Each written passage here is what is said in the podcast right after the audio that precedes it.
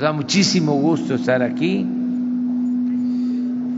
en este bello edificio, antiguo ayuntamiento, que está lleno de historia, de cultura, y eh, llevar a cabo esta conferencia de prensa en la sede del gobierno de la Ciudad de México, como lo hacemos en otras entidades federativas. Ahora corresponde a la Ciudad de México. Vamos a evaluar sobre la situación de seguridad y luego, como es martes, vamos a tratar también el tema de salud, pero comenzamos eh, dándole la palabra a la doctora Claudia Sheinbaum, que como es de dominio público, trabaja de manera coordinada con nosotros. Ella asiste a las reuniones de seguridad de los lunes en Palacio Nacional y eh,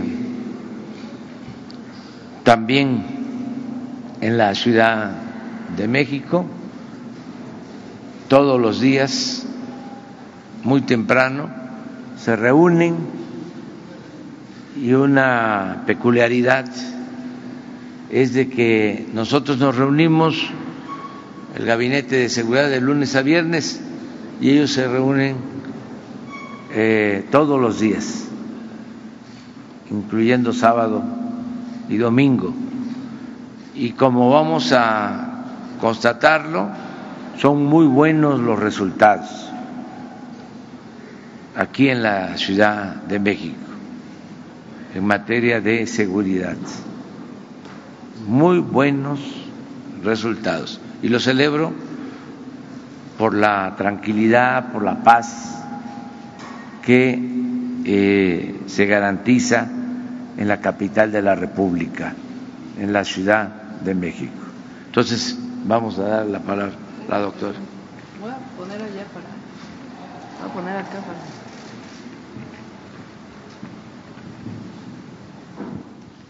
Buenos días a todos y a todas. Muchas gracias, presidente, por el gabinete aquí en esta, que es su casa, la Casa del Pueblo de México. Bienvenidos a todo el gabinete del señor presidente. Muchas gracias a todos y a todas. Voy a hacer una presentación de la estrategia de seguridad y construcción de la paz que hemos llevado a cabo en la Ciudad de México en coordinación con el Gobierno de México. Adelante. Me parece importante resaltar esto. El Gobierno de México hace un gran esfuerzo por la seguridad y la construcción de la paz en todo el país pero las entidades de la República tenemos que cumplir con nuestra parte. La mayor parte de los delitos son del fuero común, inclusive los homicidios. Y si los gobiernos no nos coordinamos con el gobierno de México, los gobiernos de las entidades federativas, y no hacemos lo que tenemos que hacer, difícilmente podemos ir reduciendo en todo el país la incidencia delictiva y construyendo la paz. Adelante. Esta es la gráfica de los homicidios dolosos en la Ciudad de México. Es una gráfica que viene desde 1997 hasta abril del 2022. Y como pueden ver, en el, el punto más bajo lo tuvimos en el 2006 cuando el señor presidente dejó el gobierno de la ciudad, 1.9 homicidios diarios Después se mantuvo más o menos, en el 2013 llegó a 2.1 homicidios diarios y cuando nosotros entramos al gobierno de la ciudad fue el punto más alto histórico que había en homicidios. Un crecimiento pues casi exponencial del 2015 al inicio del 2019 y después de mayo del 2019 al 2022, pues lo que tenemos es una reducción muy importante. Hoy estamos en el mínimo histórico, en 1.9 homicidios diarios, tres casi cuatro meses consecutivos, lo que representa una reducción del 62.7% en los homicidios en la capital de la República. Adelante. En el caso de robo de vehículo con violencia, de igual manera estamos en el punto más bajo histórico, 4.8 vehículos diarios con violencia y una reducción desde que entramos del 70.8%. Adelante. Y en el caso del robo de vehículos sin violencia, cuando llegamos al gobierno de la ciudad, estábamos en 28.5 vehículos robados y hoy estamos en 11.9. Eso es una reducción del 59.2%. Adelante. Lesiones dolosas por disparo de arma de fuego, aquí sí ya nada más estamos desde el 2018 al 22. En 2019 un promedio de 4.7 y estamos hoy en 1.8 eh, lesiones dolosas por disparo de arma de fuego en la Ciudad de México, una reducción de casi el 62%. Adelante. Y todos los delitos de alto impacto, cuando llegamos a la ciudad, en abril del 2019 teníamos 208.9 delitos de alto impacto en la ciudad todos los días, diario. Hoy estamos en 86 delitos de alto impacto, una reducción del 58.8%. Adelante. Este es el ranking de las entidades de la República. En el 2019 estábamos en el lugar 5, es decir, de las cinco entidades más violentas del país en homicidios y gracias a este esfuerzo coordinado que hemos hecho, la Ciudad de México hoy se encuentra en el número 16.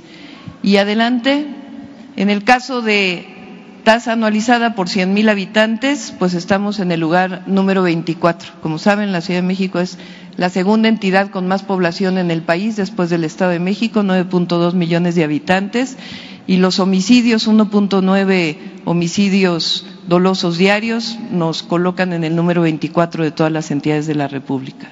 Adelante. Y esta también es eh, muy, muy relevante desde nuestro punto de vista y creo que también de quienes nos escuchan. La Ciudad de México, en términos de homicidios por 100 mil habitantes, hemos logrado que esté por debajo de ciudades reconocidas por la seguridad en Estados Unidos. Estamos hablando de que estamos por debajo de la ciudad de Nueva York en términos de homicidios dolosos diarios por cien mil habitantes, por debajo de Florida, por debajo de Nueva Orleans, por debajo de Los Ángeles y por debajo también de otras ciudades del país, de Bogotá, de Medellín, solamente por encima de ciudades como Washington. Esto pues hace a la Ciudad de México una de las ciudades más seguras del mundo. Adelante. En términos de los municipios más violentos de la ciudad, como saben, tenemos dos de los municipios con mayor población. En la ciudad son alcaldías por su característica de Ciudad de México, pero Iztapalapa, el municipio más poblado del país, 1.8 millones de habitantes, ha bajado su incidencia delictiva en homicidios de 102 a 31. Pasó del lugar 8 al lugar 40. En el caso de la Gustavo Madero, del lugar 19 al lugar 43 y en el caso de la Cuauhtémoc del lugar 52 al 77. Eso significa que hemos salido, no hay ninguna alcaldía de la Ciudad de México que, que esté dentro de los 35 municipios más violentos de nuestro país. Adelante. Y también esto se refleja en una percepción ciudadana. En la última encuesta del INEGI, cuando entramos, o más bien en el primer semestre del 18, 92% de los habitantes de la ciudad se sentía inseguro y esto se ha reducido al 67%. Adelante.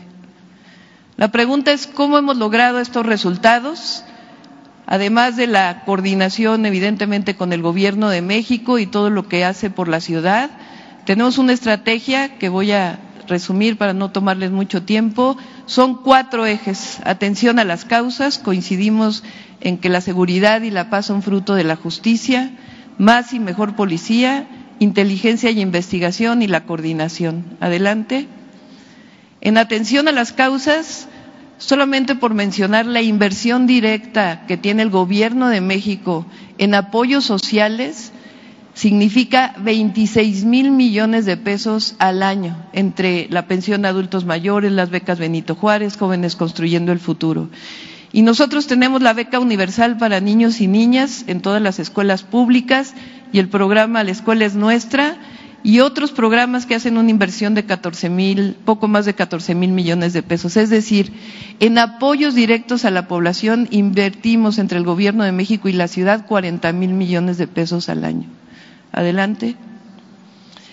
Y reforzamos el programa Jóvenes Construyendo el Futuro y las universidades Benito Juárez con la Universidad Rosario Castellanos, que se constituyó desde que entramos al gobierno, además del apoyo a la Universidad Autónoma de la Ciudad de México, la Universidad de la Salud, cinco preparatorias nuevas y diversos programas que atienden a los jóvenes de nuestra ciudad que se vinculan con jóvenes construyendo el futuro. Solo para decirles, en la Ciudad de México casi 32 mil jóvenes que antes eran rechazados de otras universidades, hoy tienen la posibilidad de estudiar en una universidad pública. Adelante. Esta es la Rosario Castellanos, con seis planteles, 22 licenciaturas, tres maestrías, dos doctorados, dos especialidades. Adelante. Nuestro programa Pilares, que son centros comunitarios a lo largo y ancho de la ciudad, que ya son 270, que atienden en las zonas de mayor conflictividad con educación, cultura y deporte. Adelante. Y cinco nuevos eh, planteles del Instituto de Educación Media Superior. Este es el plantel José María Pérez Gay en Iztapalapa, que atiende a 1.200 jóvenes de preparatoria. Adelante. Y la Universidad de la Salud, que está ubicada en la cuarta sección del bosque de Chapultepec, que también recibe a jóvenes de otros lugares de la República. Adelante. Este programa es algo que, eh, pues, distingue a la ciudad. Hemos hecho este programa de senderos seguros para mujeres en la ciudad, para niñas y mujeres, les llamamos Camina Libre, Camina Segura. Ya son 710 kilómetros de senderos seguros en la ciudad. Adelante. Son algunas de las fotografías que muestran, tienen iluminación, espacio público y botón de auxilio. Adelante. La recuperación de 11 parques, 888 hectáreas. Adelante y una gama de acciones que hemos hecho en movilidad en la Ciudad de México que también contribuyen a la seguridad de la ciudad. Adelante. En el segundo eje, más y mejor policía, destaco lo siguiente. Hemos aumentado el salario de los policías en tres años y medio, cuatro años con este, de, de 11 mil a 15 mil 732 pesos, 45 por ciento de aumento salarial, y hemos fortalecido la carrera eh, policial, ya eh, los jefes de cuadrante llegan por examen, la certificación, 167 policías, lamentablemente, que estaban vinculados con el crimen, hoy están en prisión y la cercanía con la ciudadanía. Adelante. Y por otro lado, y esto es algo fundamental que creo que es único en la ciudad, en todo el país, eh, le dimos facultades a la policía preventiva para que pudiera hacer investigación de inteligencia de tal manera que los policías ya no solo vigilan, sino que también se coordinan con la Fiscalía General de Justicia de la Ciudad de México para hacer inteligencia, lo cual nos ha permitido los siguientes resultados. Adelante. 171 células delictivas desarticuladas, 108 generadores de violencia de alto nivel detenidos, 1.545 detenciones de grupos delictivos, 1.771 órdenes de cateo, 2.378 detenciones de presuntos delincuentes y una coordinación excelente con la Sedena y con la Marina. Adelante. Finalmente, pues hemos aumentado las cámaras en la ciudad de 14.588 a más de 64.000, entre ellos la mayor parte del transporte público de la ciudad conectados al C5. Adelante. Y la coordinación, el Gabinete de Seguridad en la Jefatura de Gobierno, en las alcaldías y en las 70 coordinaciones territoriales. Esto fue algo que hizo el presidente de la República cuando fue jefe de gobierno y lo hemos retomado desde que llegamos al gobierno de la ciudad con las 70 coordinaciones. Adelante. Adelante. Y pues la coordinación del buen equipo que hay entre el gobierno de la ciudad, nuestra fiscal que con su autonomía y el presidente del tribunal también con su autonomía, pero hay una excelente coordinación, nuestro secretario de Seguridad Ciudadana, secretario de Gobierno y pues todo el gabinete del Gobierno de México que tiene su presencia en nuestro gabinete. Pues estos son los resultados, señor presidente, que pues estamos muy orgullosos y sobre todo el compromiso de seguir trabajando para el beneficio de la ciudad. Muchas gracias.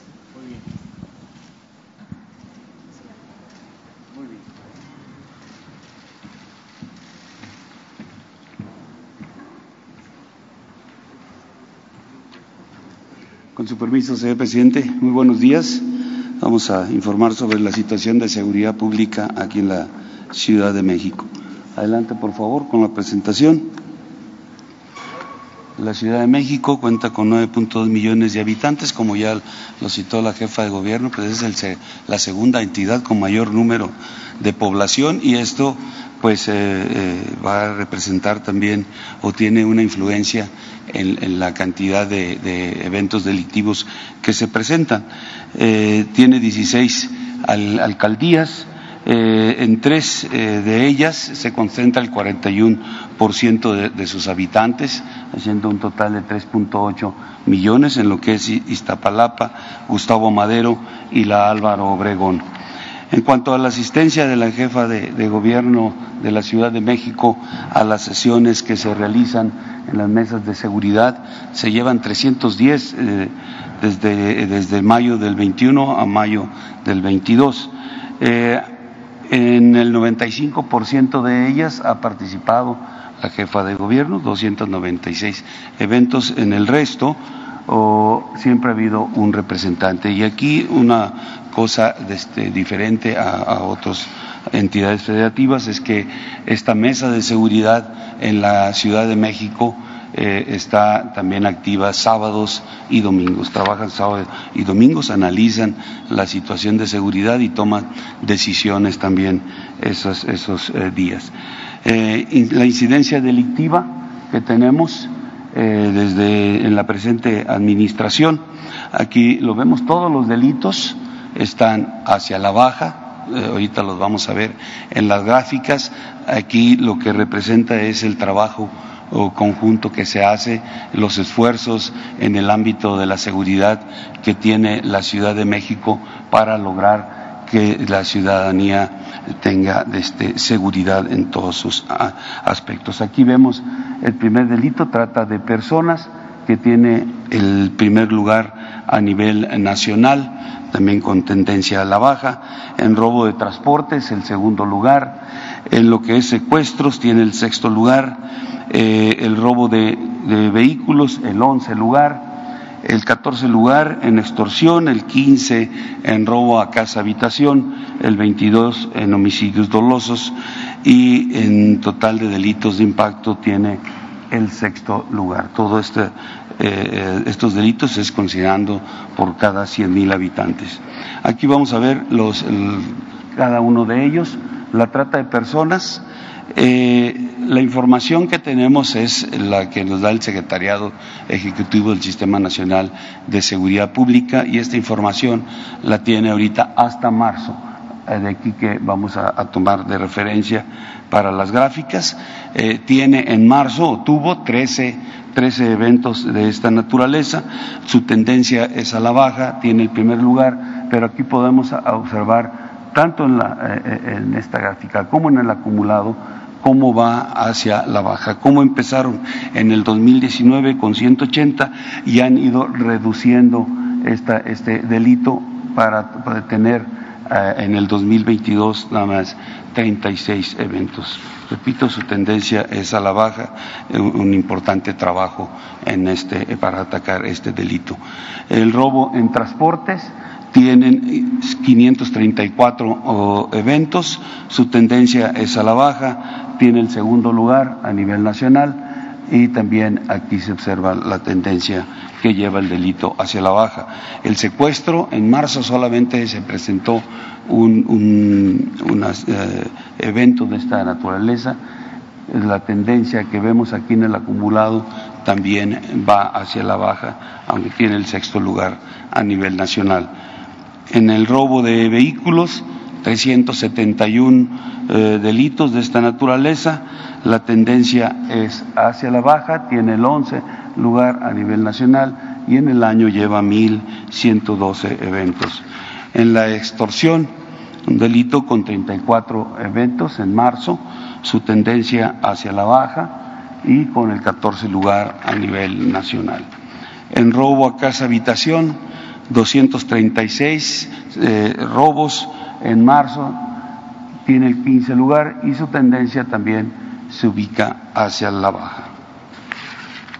En homicidios dolosos, 55 eh, homicidios en el mes de marzo, ocupa el 22 lugar y también aquí vemos en ambas gráficas la tendencia que tiene este delito hacia la baja. En lo que va del 22, únicamente 145 delitos de esta naturaleza.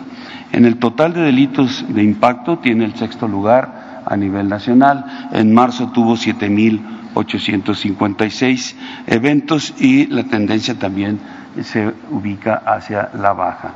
En ambas gráficas se observa.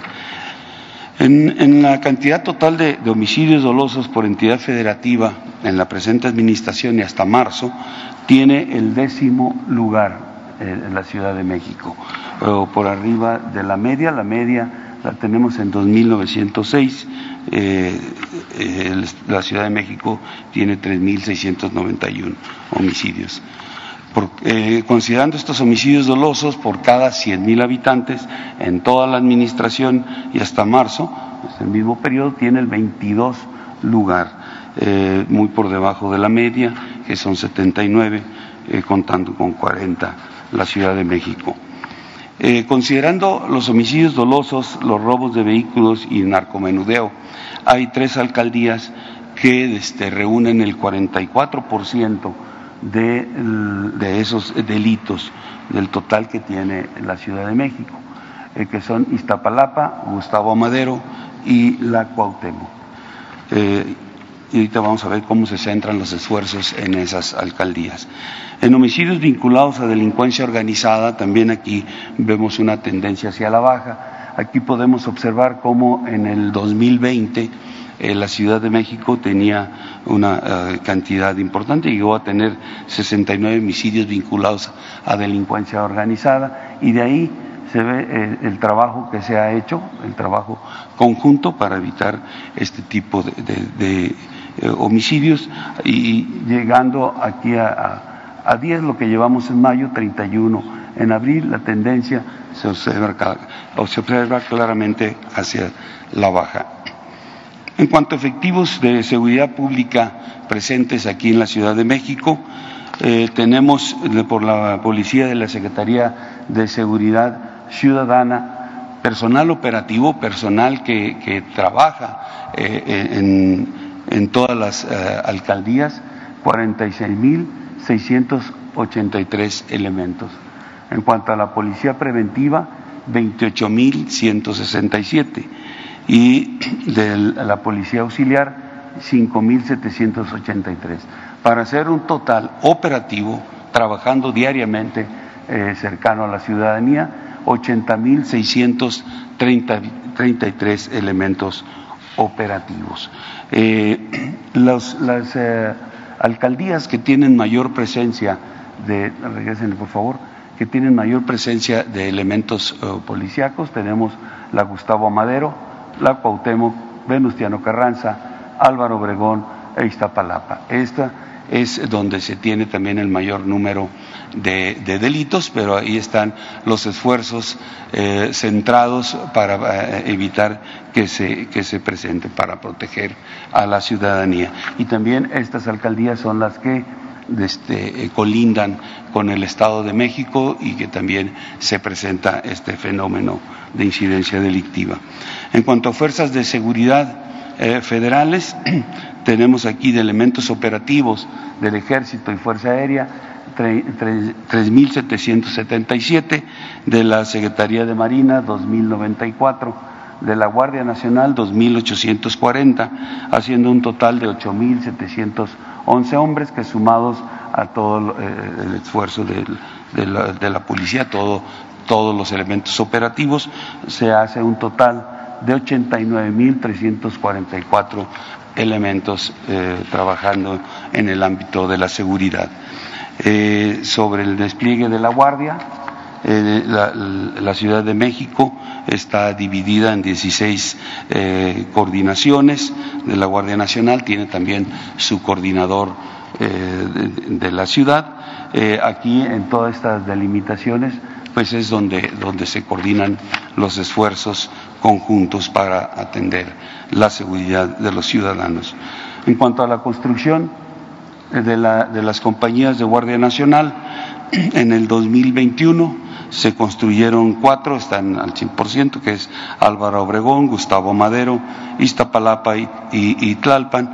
De estas proyectadas en el 2021 estamos por terminar una más en Tláhuac, que aquí eh, vamos retrasados porque teníamos problemas con eh, el, terreno, el predio donde se construyó, pero este, ya eh, estamos a punto de inaugurarla. En el 2022 están considerados 11 instalaciones más, en la Cuauhtémoc 2, Azcapotzalco, en Gustavo Madero, en Iztapalapa 2, en Tlalpan, Magdalena Contreras también dos y dos en Xochimilco. Eh, también una, una instalación del ejército se cedió a la Guardia Nacional para que eh, eh, las instalaciones fueran ocupadas por una compañía de la Guardia Nacional. Esta está en la eh, cuarta sección de Chapultepec, en Santa Fe. En total, para el término de este año, va a tener la Ciudad de México 17 compañías, 17 compañías de la Guardia Nacional ya este, distribuidas en toda el, territorio de la, de la ciudad. En cuanto a la asignación de recursos federales y estatales en materia de seguridad pública, en lo que es el Fondo de Aportaciones para la Seguridad Pública, la ciudad recibe 616.1 millones de pesos y en el fortalecimiento de los municipios y demarcaciones territoriales 7.908.7 millones de pesos.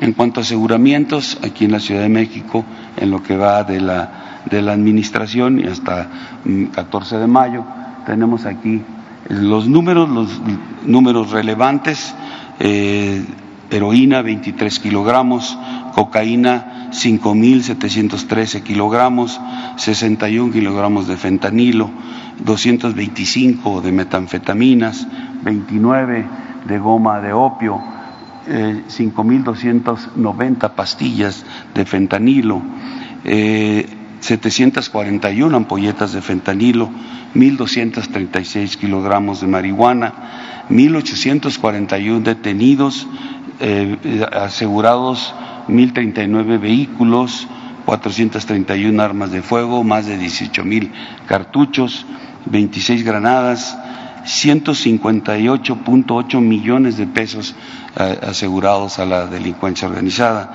12.4 millones de dólares también asegurados. Un trabajo importante de los tres órganos de gobierno en el ámbito de la seguridad. En el robo de hidrocarburos, la ciudad eh, es cruzada por 10 ductos, solamente eh, están operando dos en la actualidad, ocho de ellos suspendidos, pero se han localizado 119 tomas clandestinas. La, alcaldía, son seis alcaldías en las que se presenta este delito, pero la alcaldía de Tlalpan es la que tiene mayor número de tomas eh, identificadas, 80. se han asegurado 10 vehículos, se han recuperado más de 380 mil eh, litros de combustible, 17 predios eh, asegurados y 19 detenidos. Y finalmente, en lo que es el plan DN3, plan Marina y plan Guardia Nacional, pues es una actividad importante que se realiza aquí, principalmente atendiendo incendios urbanos, también incendios forestales, lluvias severas, explosiones, eh, derrame de sustancias, derrumbes, eh, fugas de gas, sismos y este, se cuenta con albergues que son atendidos por las tres fuerzas. Es todo, señor presidente. Muchas gracias.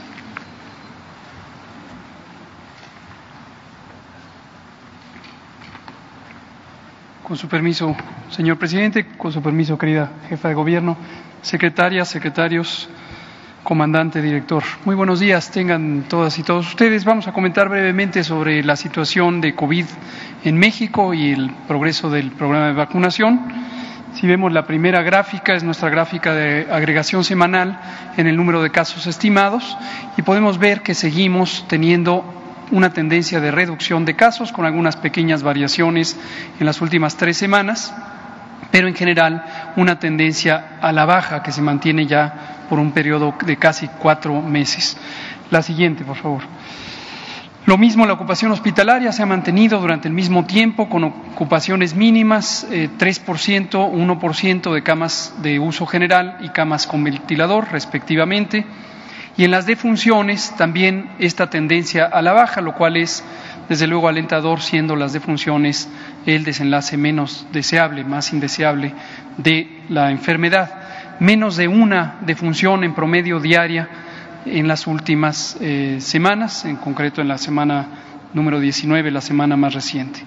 Y para verlo de manera más detallada, vemos una tabla en donde tenemos 31 de las 32 entidades federativas que han tenido ya al menos un día sin defunciones, algunas como el caso de Chiapas, 56 días consecutivos sin una sola defunción por eh, COVID-19 y algunas ya tienen también varios días de no tener ni siquiera hospitalizaciones relacionadas con COVID. Vemos las 32 entidades en la lista, como dije, 31 tienen ya eh, ninguna defunción por al menos un día. En el caso de la Ciudad de México, ya cuatro días consecutivos de no tener defunción alguna relacionada con COVID. Y vemos en la vacunación, eh, hemos utilizado 207.6 millones de dosis aplicadas en 87.3 millones de personas con los esquemas primarios, tanto como los esquemas de refuerzo. En la siguiente lo que vemos es la cobertura general. Noten ustedes, como lo destaqué la semana pasada, que hemos cambiado ahora para incluir desde 12 años en adelante. Eso explica que la cobertura que anteriormente la reportábamos en 87%, ahora la reportamos en 85% porque estamos considerando ya desde niñas, niños de 12 años en adelante. 91% en adultos, 47% en personas jóvenes de 12 a 17 años.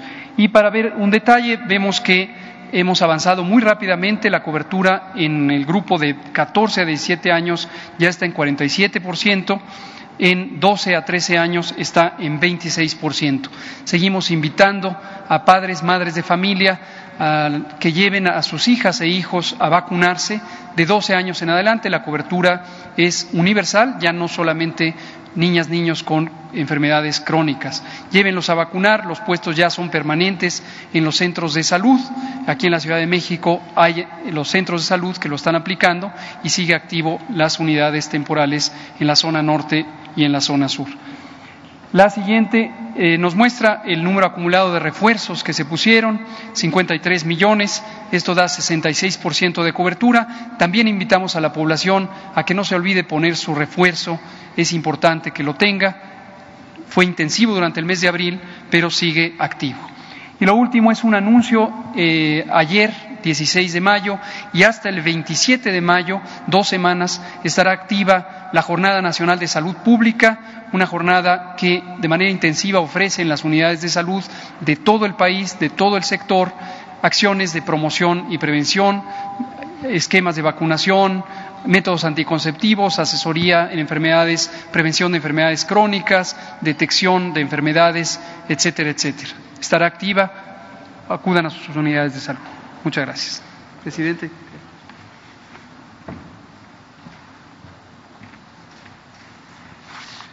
Con su permiso, señor presidente, muy buenos días a todas y a todos, eh, secretarias, secretarios, eh, compañeros, querida jefa de gobierno, doctora Claudia Sheinbaum.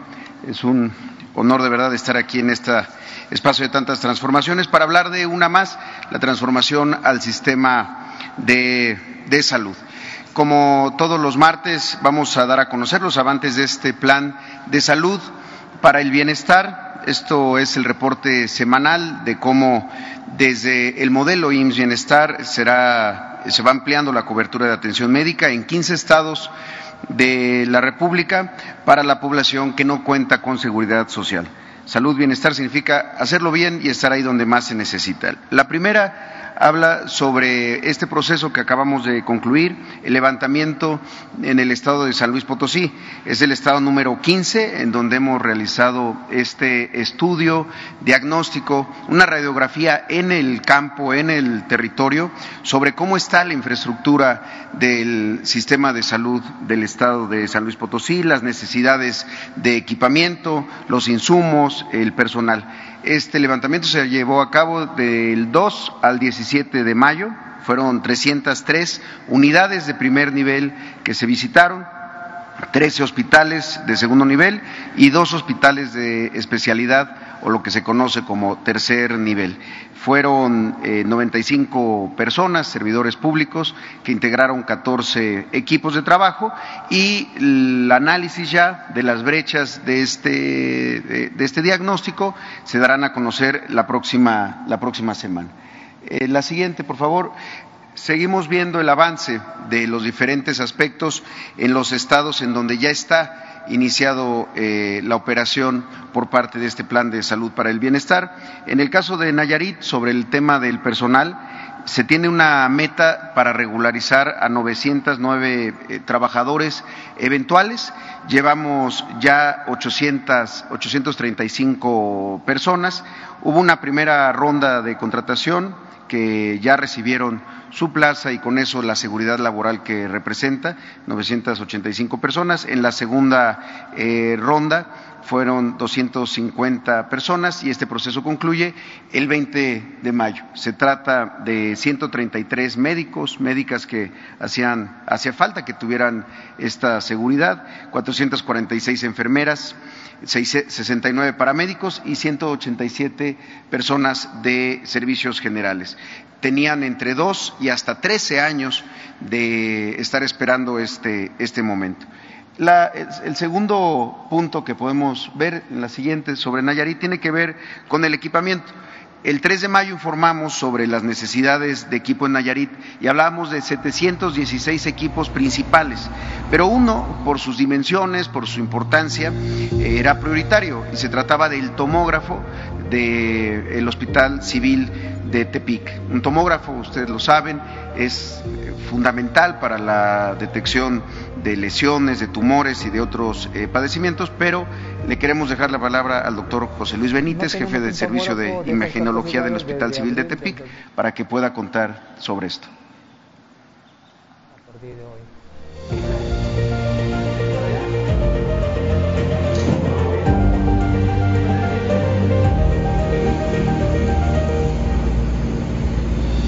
Este nuevo equipo va a tener, aparte de obtener cortes tomográficos, va a permitir obtener cortes con imágenes contrastadas, en el cual cuenta con un equipo inyector de medio de contraste y vamos a dar mejores diagnósticos con mayor certeza con los que dábamos anteriormente.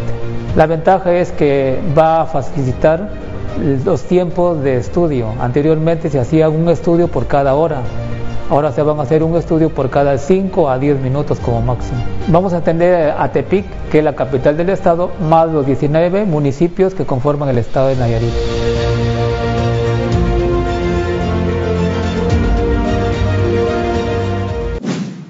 Gobierno de México. Y, también en el caso de Nayarit queremos informar sobre lo que significa que se habiliten, que se equipen diferentes espacios en una unidad hospitalaria, como lo es un, un quirófano, muchos de ellos que estaban fuera de funcionamiento o con muy baja productividad. Y aquí hay dos casos. Uno es la habilitación del quirófano del Hospital Comunitario de Tecuala, de cual este municipio ubicado en la costa norte de Nayarit. Su quirófano llevaba un año, tres meses sin realizar ningún procedimiento, ninguna cirugía. Ya el jueves 12 de mayo se llevaron a cabo las primeras tres exitosas y pues ya está produciendo. Y un elemento más que es también un hito para, para, este programa de salud para el bienestar y particularmente para el programa IMSS Bienestar. Se realizó en Nayarit la primera donación multiorgánica que ocurre en un hospital operado por el IMSS Bienestar, fue en el Hospital Civil de Tepic. Estas procuraciones eh, ocurren cuando los familiares de una persona que presenta muerte cerebral deciden donar eh, sus órganos o sus tejidos. En este caso se trató de una persona de 38 años, sus familiares decidieron donar eh, su corazón, el hígado, los riñones, las córneas y el tejido musculoesquelético y con esto pues se da vida y se mejora la calidad de vida también de seis de eh, personas, personas más. Esto ya se pudo realizar gracias a lo que se ha ido trabajando en el caso de, Nayarit. Ahora vamos al estado de Tlaxcala. Aquí también hay avances sobre el tema de personal. También nos pusimos una meta de regularizar a 1.359 trabajadores que tenían estos contratos eventuales. Pasamos de 238 a 638, es decir, llevamos un avance del 47%. El miércoles pasado, el miércoles 11, la gobernadora Lorena Cuellar eh, nos acompañó al Centro Vacacional de la Trinidad para verificar justo la transparencia de este proceso y también para comentarle a las trabajadoras y trabajadores sobre la importancia de este plan. En la primera ronda que inició el 5 de mayo, fueron 238 trabajadores, esta ya terminó el 13 de mayo y la segunda ronda, que inició el 11 de mayo, terminará el próximo 20 de mayo el, proceso. También en el caso de Tlaxcala, si pueden pasar la, siguiente, tenemos una eh, estrategia dentro de este plan que se trata de informar informarle a la población sobre el proceso de transformación de los servicios. Aquí se han llevado a cabo asambleas informativas eh, eh, en la lógica, en, la idea de que siempre hay que informar y convencer a, quienes forman parte y son protagonistas de este, de este proceso y hacerlo además con mucha transparencia. Han participado 764 servidores públicos, lo mismo funcionarios del IMSS, funcionarios de la Secretaría de Salud, servidores de la Nación, um, personal y funcionarios del gobierno del estado de, Tlaxcala eh, también, los alcaldes u otras autoridades municipales y han participado de estas asambleas ya 2.714 personas en 98 centros de, salud. ¿Quiénes son estas personas que participan? Los mismos trabajadores de, de la salud de Tlaxcala, los vecinos o los usuarios de los servicios de salud que no tienen seguridad eh, social. Ahí se abordan temas como el programa de transformación, el modelo bienestar, el respeto irrestricto a los derechos de los, de los trabajadores, los programas sobre el mejoramiento de abasto de medicamentos, el impulso de acciones para la conservación del equipo y de la infraestructura. Y también tenemos un video muy corto que habla sobre este, sobre este proceso.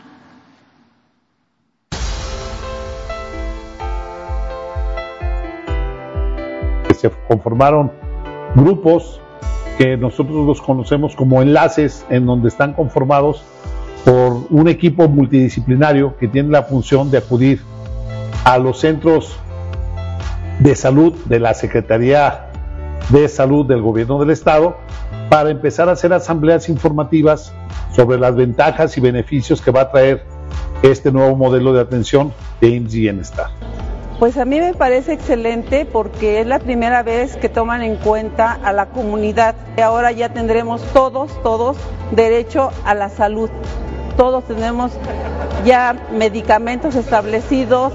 No, nuestros hijos son, los que reciben el, el este, la atención, medicamentos cuando se enferman. Eh, ¿Cuál es la función o cuál es el objetivo? Es hacer una visita cordial para identificar al cuerpo de gobierno de estos centros de salud, poder platicar con ellos, ponernos a las órdenes y hacer una eh, sesión de preguntas y respuestas en relación a los temas laborales, a los temas de equipamiento, a los temas de abasto y a los temas de infraestructura, para nosotros estar en condiciones de poder modificar, fortalecer y mejorar la atención que se viene otorgando en estos centros de salud. Poder intervenir los 10 hospitales de segundo nivel y poder estar trabajando ya con ellos codo con codo para poder establecer los compromisos que emergen de esta transferencia de los servicios de salud. ¿Cuándo lo vamos a lograr? En este mismo mes de mayo ustedes van a ver este, los cambios y los debe de percibir la gente, los debe de sentir la gente que no tiene seguridad social y que está dirigida esta transformación a esa gente, la gente que no tiene eh, un acceso a los servicios de salud y que deben ser gratuitos bajo el programa de Bienestar. Gobierno de México. Y finalmente, sobre el tema de Tlaxcala, eh, informar, en octubre del 2018 se inició la construcción del Hospital General de Tlaxcala, una unidad de 90 camas sensables para el beneficio de 429 mil personas que no tienen seguridad social. Y si bien para 2020 se llevaba un 85% del avance, su puesta en funcionamiento se fue eh, postergando y fue interrumpida después por falta de recursos para la compra de equipamiento. La gobernadora Lorena Cuellar se comprometió a echar a andar este nuevo hospital y no dejar ningún elefante blanco, por lo que el miércoles 11 de mayo hicimos una visita y alcanzamos varios acuerdos para su próxima puesta en operación, que será el 20 de junio eh, próximo. Ah, finalmente, sobre los avances en, un, en otro estado, en el caso de Colima, el día de mañana estaremos por allá para la instalación de la mesa de transición con la gobernadora Indira Vizcaíno. Comentar que para el caso de Colima hemos estado trabajando la Secretaría de Salud, INSABI, el IMSS y el gobierno del estado en varias mesas para eh, identificar los requerimientos y ya hacer las solicitudes sobre infraestructura, equipo eh, y también un tema eh, en particular en Colima que tiene que ver con adeudos. Es un estado que el gobierno estatal recibió con muchos adeudos, muchos de estos adeudos a proveedores de servicios de salud que tienen que ver con la atención médica. Entonces también estamos integrando una mesa para poder colaborar y contribuir desde, la, desde el gobierno de México al gobierno del estado de, Colima. por último, recordar que tenemos un teléfono para el caso de Nayarita ahora, pero se irá sumando Tlaxcala, Colima y el resto de los estados, a donde nos pueden llamar es este 895 32 213 para poder hacer cualquier reporte respecto a alguna receta que no se haya surtido, algún tema de atención médica, algún estudio que se haya eh, postergado o cualquier otro tipo de comentario sobre la infraestructura eh, o cualquier otra situación. Ya empezamos a recibir las primeras llamadas, se están generando folios para el seguimiento, pero seguimos invitando al pueblo de Nayarit que utilice estos servicios de salud para que nos nos, llame y estemos en la, en la mejor de las comunicaciones. Sería todo por el día de hoy, señor presidente. Muchísimas gracias.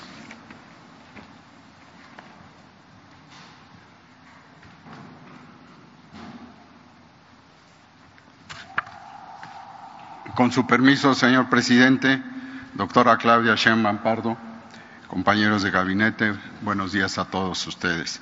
Hoy trataré sobre un compromiso, un deber el garantizar el derecho a la salud para los mexicanos, en particular a los que no cuentan con seguridad social.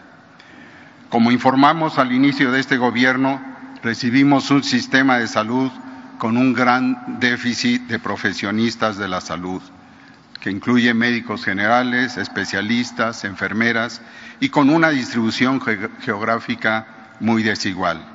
¿Qué necesitamos? Pues que haya médicos y especialistas de calidad los siete días de la semana presentes los tres turnos.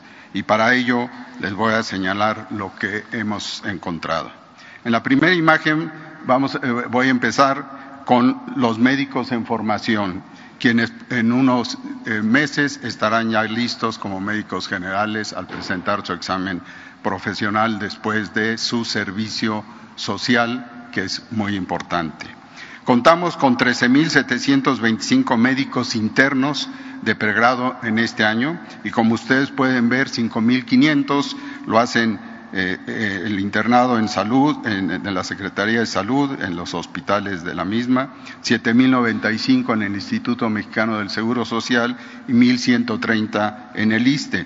Pero contamos también con una eh, importante eh, eh, reserva de estudiantes activos de las universidades para el bienestar Benito Juárez y de la Universidad de la Salud, respectivamente 7.842 y 1.200 que constituyen los 9.042 estudiantes de la carrera de medicina. En la siguiente pueden ustedes ver que a estos estudiantes se les beca, no a todos porque hay algunos que no requieren este, este apoyo, pero se les beca para cursar el internado médico eh, en este periodo de 2018 a 2020. Pueden ustedes ver cómo ha aumentado el número de internos médicos que reciben una beca en 2018 5.230 y en la actualidad 5.461. Reitero, pronto estarán desempeñando su servicio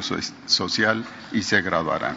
En la siguiente, en relación a los médicos generales que son pieza clave en cualquier sistema de salud y en nuestro país también, con todo derecho se, motivan, aspiran a cursar una especialidad y así lo han hecho y si ustedes pueden ver en esta gráfica donde en rojo está lo que ha hecho el gobierno desde su primera acción y en verde lo que se hubiera mantenido en un abordaje como el que estaba previo al, 2000, al 2018 eh, podemos ver cómo rápidamente de 9.480 eh, eh, alumnos, perdón, médicos generales que, que, ingresaron a una especialidad, se alcanzó 19.480 en una decisión de hacerlo la transformación del acceso sin rechazo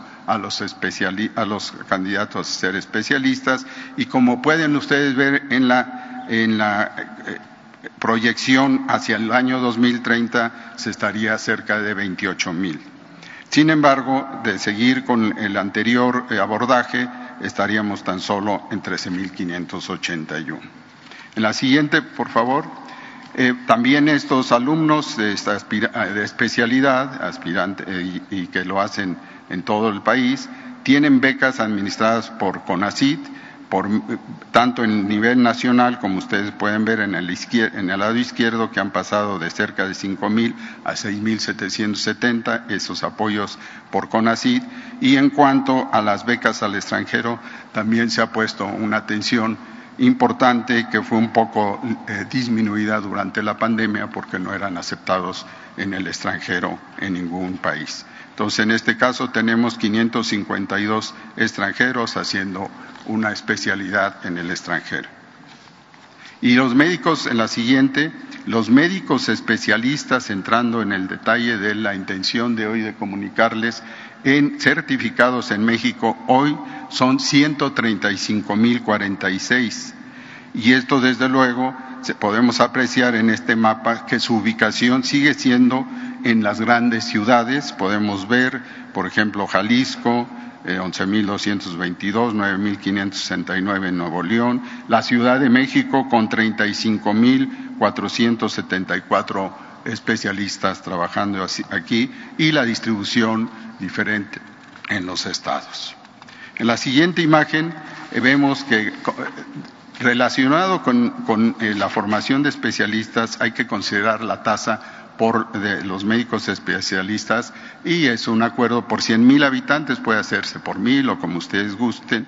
Y antes de la pandemia tenía México, contaba con 119 especialistas por cada 100 mil habitantes. Hoy cuenta con los ya mencionados 135 mil 46, lo que equivale a 107.2 por cada 100 mil habitantes hubo, como ustedes pueden ver, de 119 a 107 una disminución debido, entre otras cosas, a la pandemia y a la falta de recertificación, entre otras razones.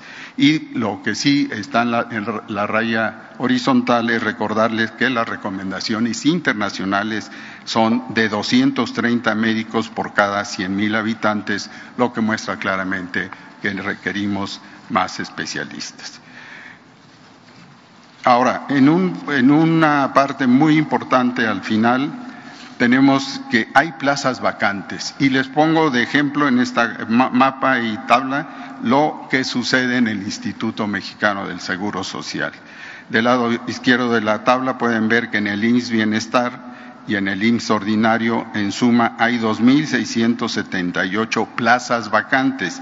Y del lado derecho lo más sobresaliente, esas plazas vacantes se han reiterado durante más de tres años a los cuales no, no, los médicos no, no quieren acudir, 41 del IMSS Bienestar y 469 del IMSS Ordinario, 510 en total. Los médicos aducen inseguridad en principio, pero también no, no, eh, buscan estar en lugares remotos del país donde se les, se les olvida lo que es el, el principal sentimiento y de derecho que tienen los pacientes de ser atendidos estén donde estén.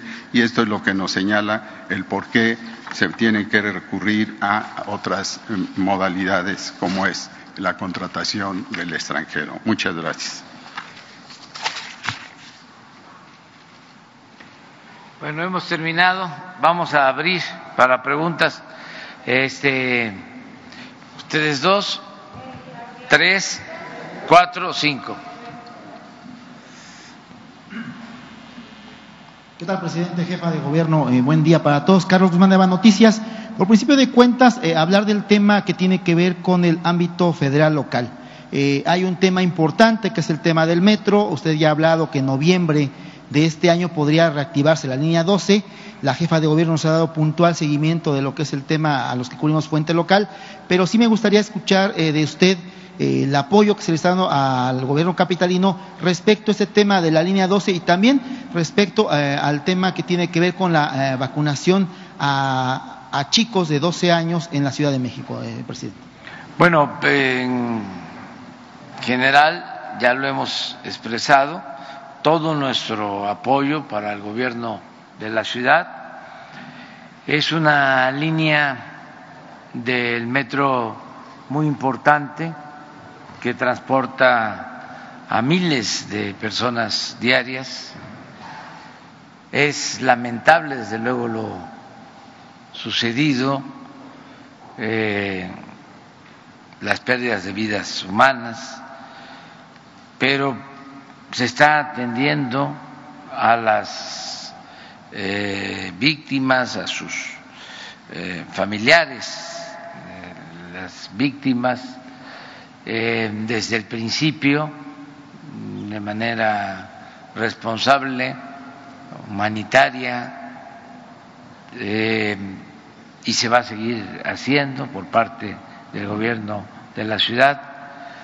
Las empresas se comprometieron a la rehabilitación de la línea sin cobrar eh, nada adicional. Ellos están a cargo de la reparación de toda la línea y yo espero que a finales de año ya esté funcionando. Quien tiene más información y todo nuestro apoyo, todo nuestro respaldo, porque no dudamos de eh, la jefa de gobierno, le tenemos toda la confianza. Es una mujer trabajadora, inteligente y honesta. Entonces, es mejor que ella este, conteste, responda. Bueno, como lo menciona el señor presidente, hemos atendido, creo que es lo más importante, a las víctimas desde el primer momento, desde el gobierno de la ciudad, también en los acuerdos reparatorios por parte de la Fiscalía General de Justicia y por otro lado el tema de la rehabilitación de la línea 12.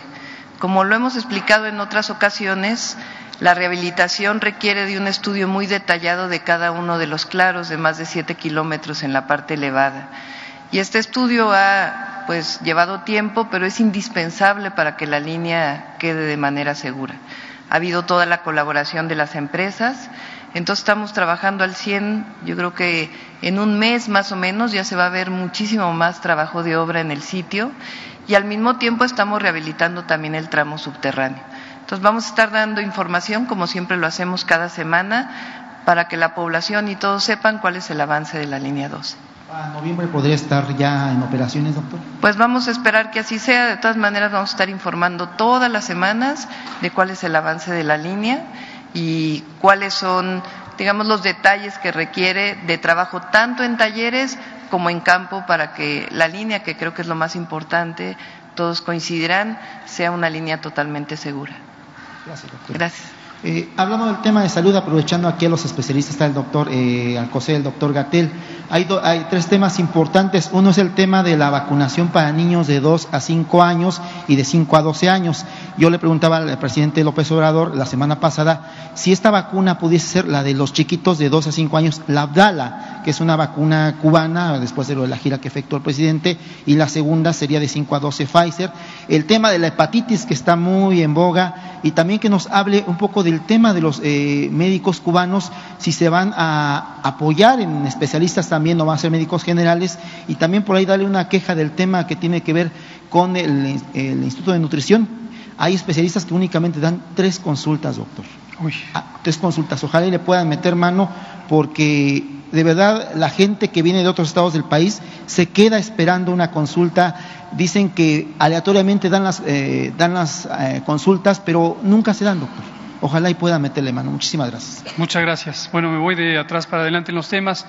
Sobre el Instituto de Nutrición, pues lo lamento, es eh, mi alma mater tanto como la de mi maestro y yo creo que seguramente platicando con nuestros colegas por allá se puede hacer algo para mejorar la eficiencia de la atención. Sobre los eh, médicos eh, cubanos, médicas y médicos, ya lo comentaba mi maestro también, el déficit de personal de salud es muy notorio, es muy impresionante y está documentado desde hace muchos años. Es un poco sorprendente que algunos colegas eh, súbitamente les parezca un misterio si hay o no déficit de médicos. Esto está documentado al interior de México, está documentado en organismos internacionales. México, dentro de los países de la Organización para el Comercio y el Desarrollo Económico, la OCDE, ocupa los últimos lugares, en algunos de los indicadores, el último lugar en personal de salud por habitantes, por población.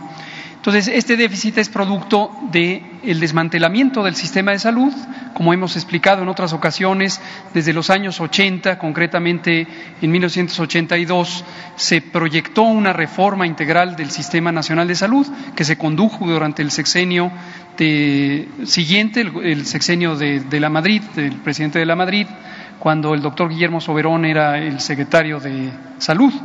Y en esta reforma eh, se implantó un modelo que fue muy prevalente en toda América Latina y otras eh, regiones del mundo, en Asia también, en donde se fue desplazando la capacidad pública hacia la capacidad privada. Se pretendió que el mercado privado o la salud vista como un mercado, como un negocio, podría sustituir las capacidades de un Estado nacional que pensara en el bienestar. Ese fue el modelo.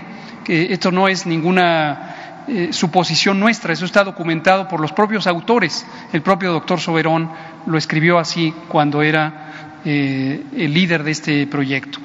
Esto, desde luego, se complementó después con el modelo de protección social en salud, conocido más eh, comúnmente como seguro popular, en donde se separó el financiamiento de la provisión de servicios, lo mismo con la intención de acelerar la participación privada en lo que consideraban ellos como el mercado de la salud, como un producto comercial. Y se invirtió poco en el desarrollo de personal. Cuando el propio doctor Soberón fue rector de la Universidad Nacional Autónoma de México, se achicaron las escuelas de medicina, la Facultad de Medicina de la UNAM, que es la más grande del país, pasó de tener generaciones de seis a ocho mil estudiantes a mil en mis tiempos, cuando estudié en los años 80 tardíos, empezábamos mil, terminábamos 250. Obviamente este fenómeno generalizado en todas las universidades del país llevó a que se produjera menor cantidad de personal de la que hoy se necesita. Y el déficit mayor, como ya lo señalaba mi maestro también en las diapositivas, es en médicas y médicos especialistas. Hay especialidades, por ejemplo, en salud mental, donde tenemos números mínimos. En oncología pediátrica, para el tratamiento de niñas, niños con cáncer, tenemos menos de una, de dos decenas de especialistas que estén activamente trabajando en las instituciones públicas.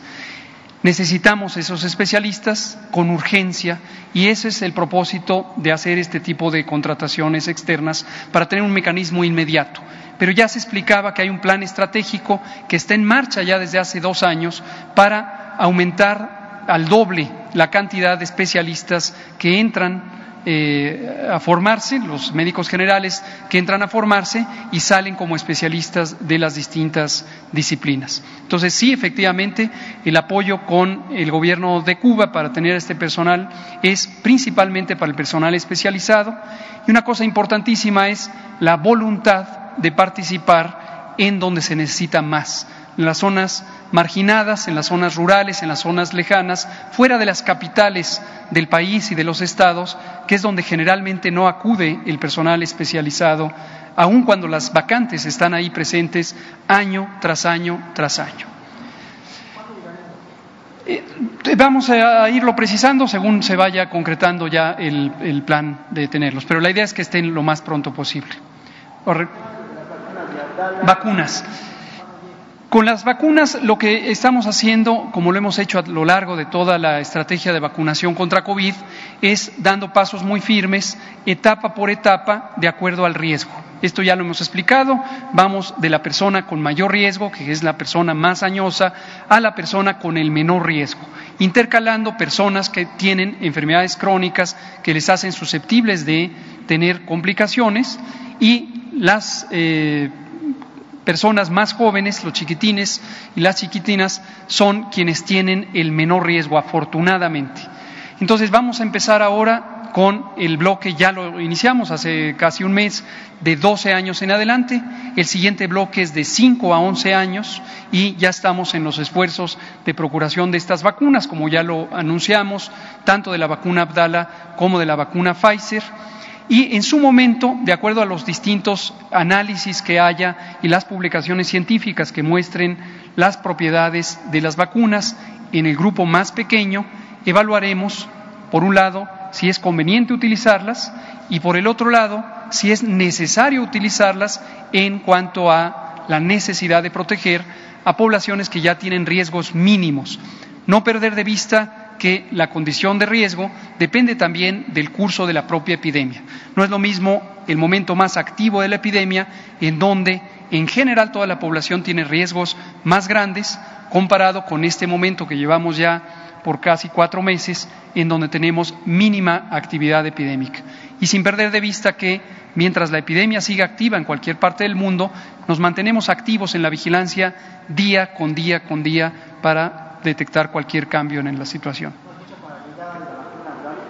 Como le digo, lo que estamos es, eh, es, ya en los procesos de procuración, en los procesos de adquisición y en simultáneo están también los análisis en COFEPRIS, no solo para las vacunas que eventualmente pudieran llegar, sino para los propios expedientes técnicos correspondientes a estas vacunas.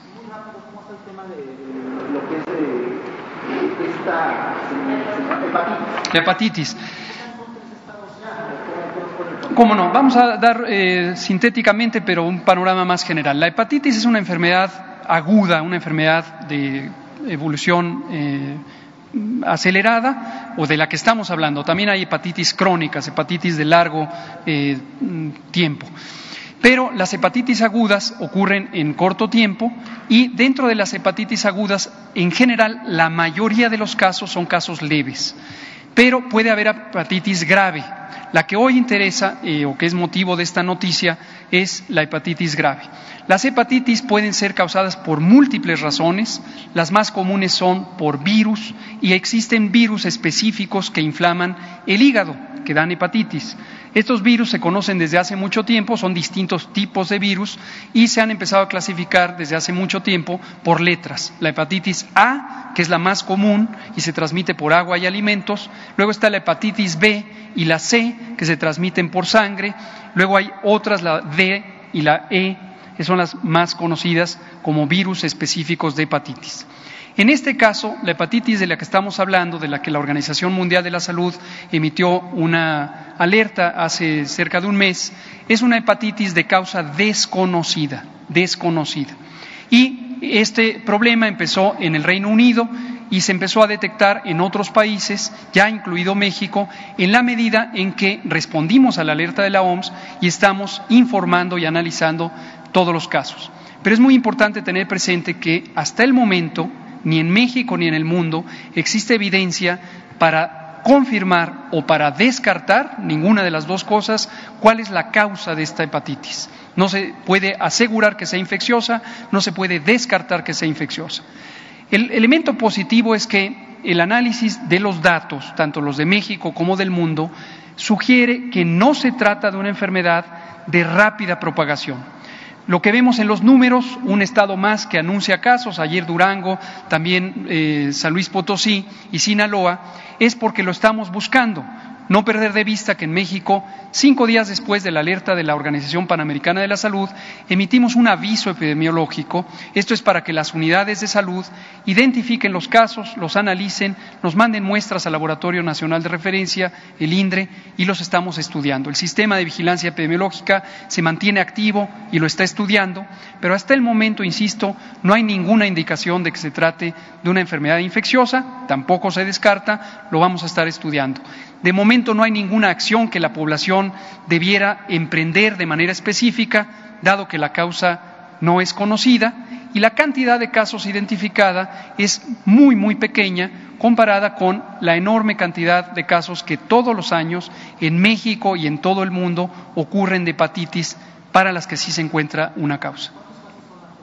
Hasta el momento estamos en, estudio con 17 casos, más estos cuatro que se informaron ayer.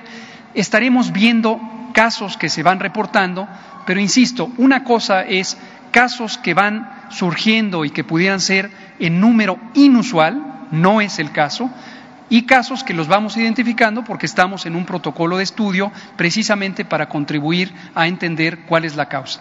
No es un patrón de propagación y no parece ser una enfermedad que tenga esas características. Muchas gracias.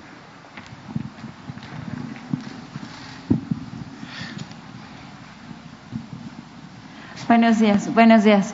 Eh, señor presidente, Stephanie Palacios de la Agencia Internacional Sputnik. Mi pregunta es que hace unos días eh, el exdiplomático Andrés Ruemer eh, difundió un video en redes sociales sobre que la Fiscalía de la Ciudad de México estaba fabricando estas carpetas de investigación de las víctimas que lo habían denunciado por presunta violación, que eran Informalmente eran 60 denuncias en una plataforma que se llama Periodistas Unidas Mexicanas, pero formalmente son cuatro denuncias de violación, pero él denuncia que son estas fabricadas, pero el señor está en Israel y no sabemos si la Cancillería, pues, qué ha hecho, porque realmente la Cancillería había pedido a Israel que esta persona regresara a México para, pues, presentarse y, pues que se hiciera justicia por estas acusaciones de presunta violación. Entonces no sabemos qué ha pasado y por qué estos presuntos delincuentes están filtrando o están también diciendo que la fiscalía les están dando datos y mm, a estas personas pues mostrando sus rostros y dando datos personales, poniendo a las víctimas en riesgo porque estas personas, como también Marlon Botas, que también dio otro, otro video también filtrado, y que, o sea, que la Fiscalía de Veracruz dijo que la justicia pues no se litiga en los medios, ¿no? Algo que también que pasó con el caso de Devani, con la Fiscalía de, de Nuevo León, que se había dicho que un medio de comunicación le había dado este peritaje, ¿no? Que el papá había hecho por fuera porque no confiaba justo en la Fiscalía del Estado. Y pues bueno, resulta que todas las fiscalías están llenas de filtraciones y qué pasa con las víctimas, no confían qué está pasando con estos casos, ¿no? Específicamente en este de Andrés Ruemer, porque parece que este señor ya dio entrevistas también en otro medio de comunicación, pero no se sabe por qué está este señor en, en Israel y no hay un acuerdo de extradición y dice que es un tema político y de venganzas, ¿no? Entonces, ¿qué, qué está pasando ahí? Sí. Claudia tiene más información. Son varios casos de esta persona, de Andrés Remer, que varias víctimas que han denunciado violación en la Fiscalía General de Justicia de la Ciudad de México. Él, en efecto, está en Israel. La fiscal está haciendo, pues creo que un trabajo de primera eh, se ha apoyado a las víctimas y en este caso, como en otros casos, eh, aun cuando no hay acuerdo de extradición, se está trabajando con la Secretaría de Relaciones Exteriores, desde la Fiscalía y con todo el apoyo para que pueda llevarse a, su juicio en este caso. ¿Se sabe algo de que el canciller haya pedido, um, bueno, algún avance? Porque, pues no el. Hay total colaboración en todos los casos. Eh, realmente la fiscalía, evidentemente, es autónoma pero son casos que hemos llegado a ver en el gabinete de seguridad y por parte de la fiscal se ha mencionado en este y en otros casos en donde hay personas que han salido fuera del país que hay total colaboración para llevar a cabo las investigaciones. Y eh, esto es una nueva modalidad que hacen estas personas de que ya están eh, se van del país y hacen pues la justicia la quieren fuera de los países porque este señor está en Israel. Bueno, en este caso pues eh, salió previamente, él pues eh, hace sus videos, pero creo que lo más importante en este caso es la justicia y que la fiscalía haga su trabajo, que en su momento el tribunal lo pueda hacer y el apoyo con las instituciones federales que estamos teniendo. Sobre las filtraciones en la fiscalía del. Bueno, ahí tiene que investigar la propia fiscalía, no, no son correctas y pues tendrá que investigar. Eh, pues, señor presidente, gracias. En el caso de la Fiscalía de Nuevo León, en este peritaje, ¿se ¿sabe alguna información sobre el papá de Demani? ¿Algo nuevo, un caso? Sí, mire, yo pienso que para dar una explicación más este, apegada a la realidad y al estado en que se encuentra la investigación, Podríamos esperar para pasado mañana, el jueves, que eh, el subsecretario Mejía va a dar un informe. Estuvimos en Nuevo León y se llegó a un acuerdo.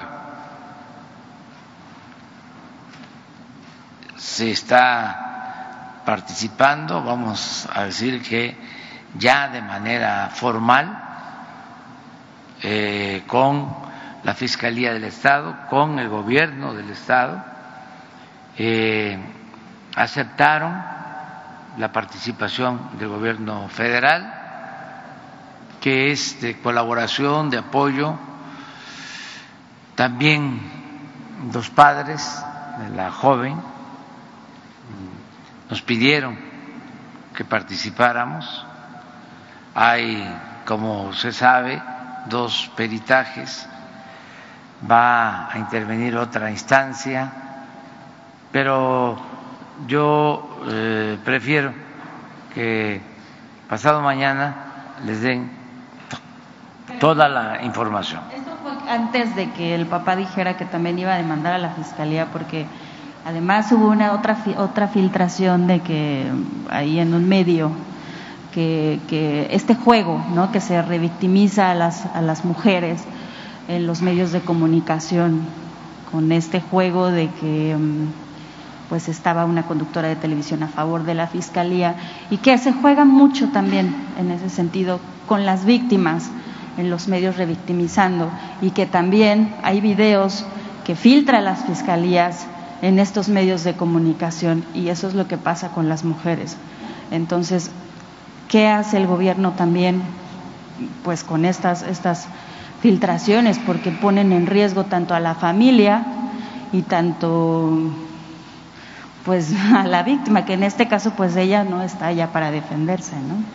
Sí, este desde luego es reprobable independientemente de lo legal, de lo jurídico, es eh,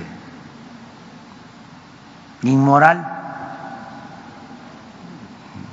lo que se hace de traficar con el dolor de la gente y de sacar provecho noticioso de asuntos que causan pues mucho dolor en las familias, en los amigos, en la sociedad. Tenemos todos pues, que plantear esta situación de inmoralidad. No es eh, sacar la nota a cualquier costo.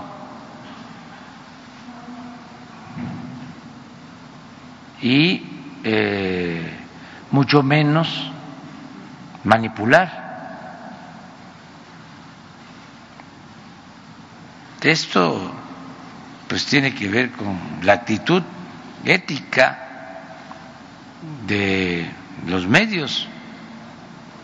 En algunos medios de información hay códigos de ética, en otros no. Y se permite mentir, calumniar, traficar con el dolor ajeno, el sensacionalismo, el amarillismo, la subordinación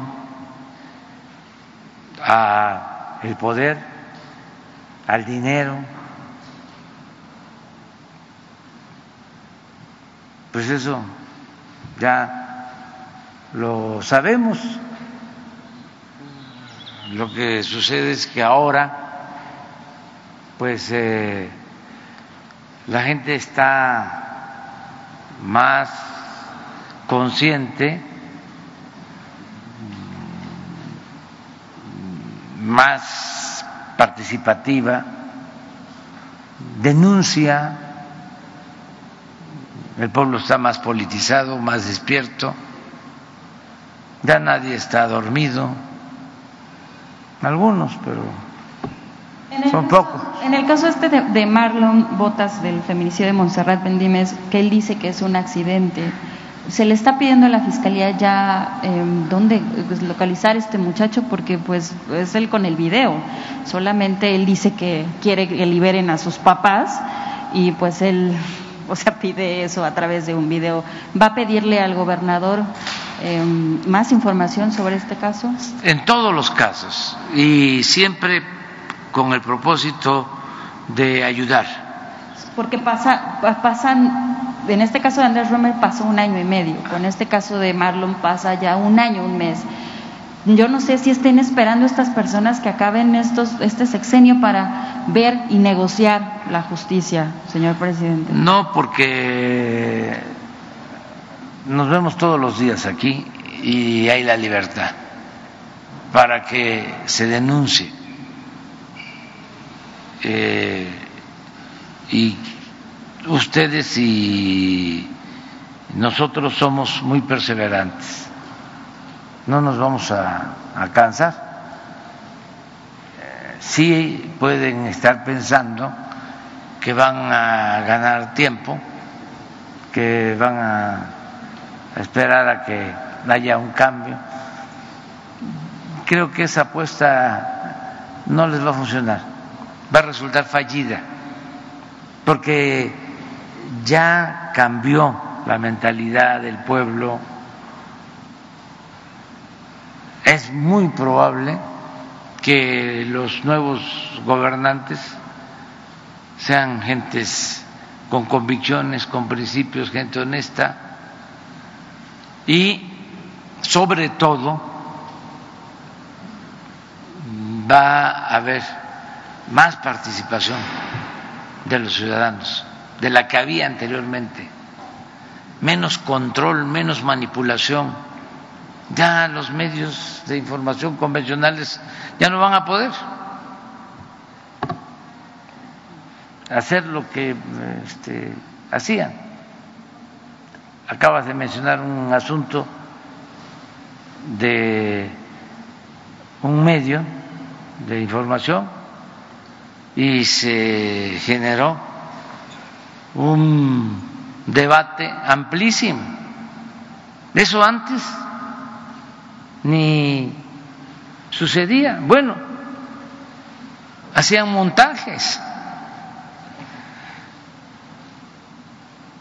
y pasaba de noche. Era parte de la normalidad política, entre comillas. Ahora no. Cualquier cosa te denuncia. Y hay mucha libertad. Hay miles, millones de personas que son comunicadores. Y celebro mucho lo de las redes sociales, los programas de redes sociales eh, nuevos y todos los programas son muy vistos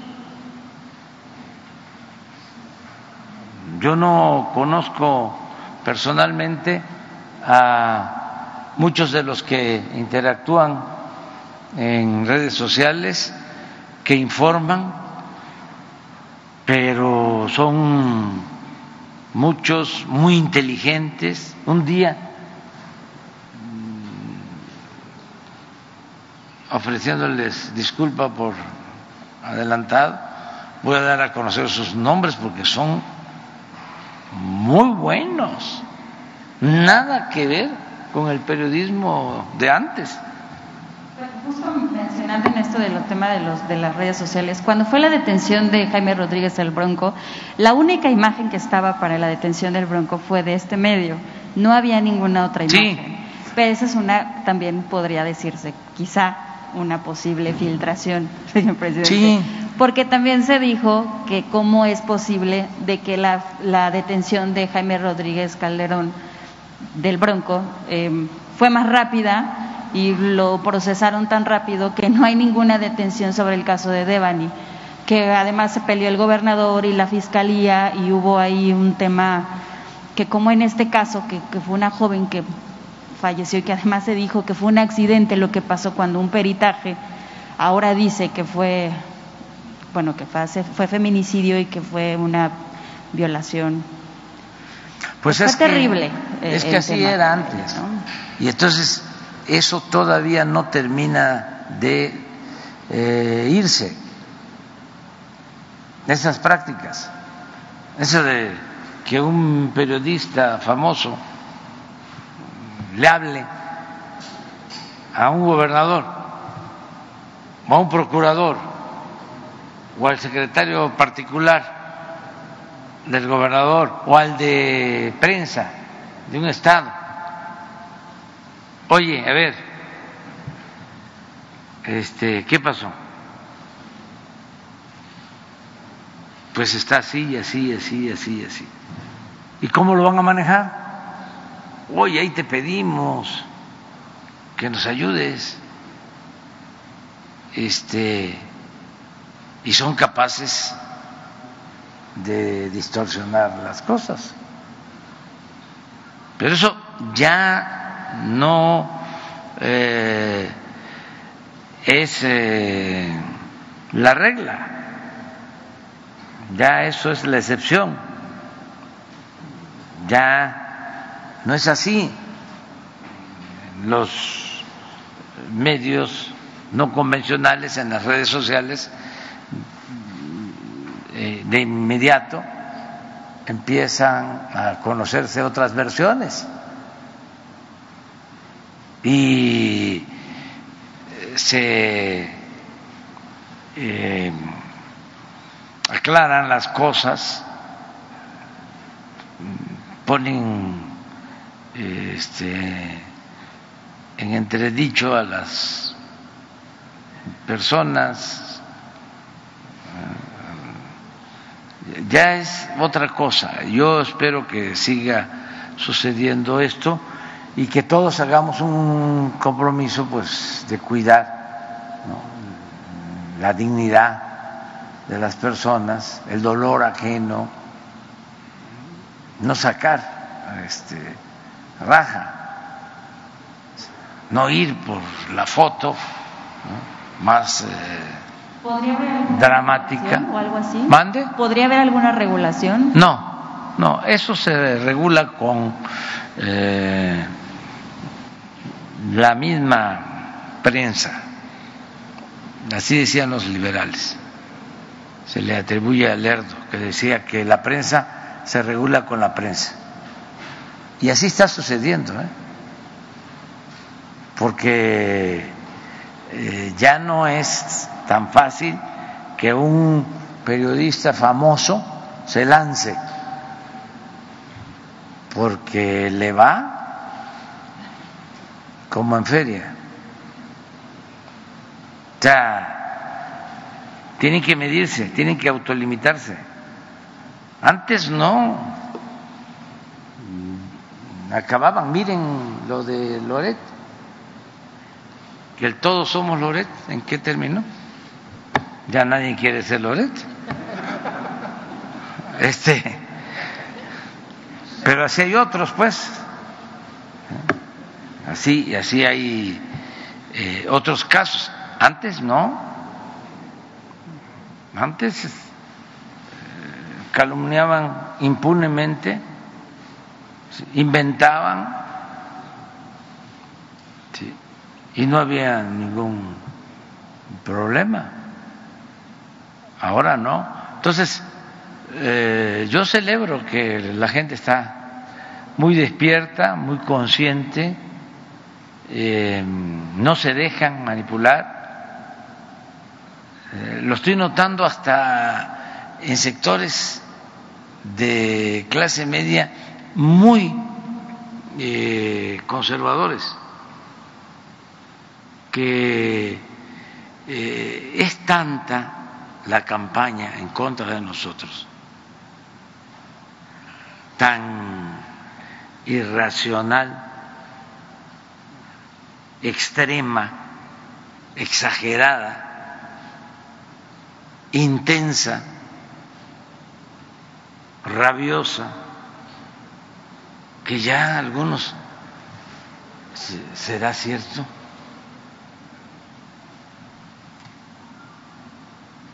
Ya empiezan este a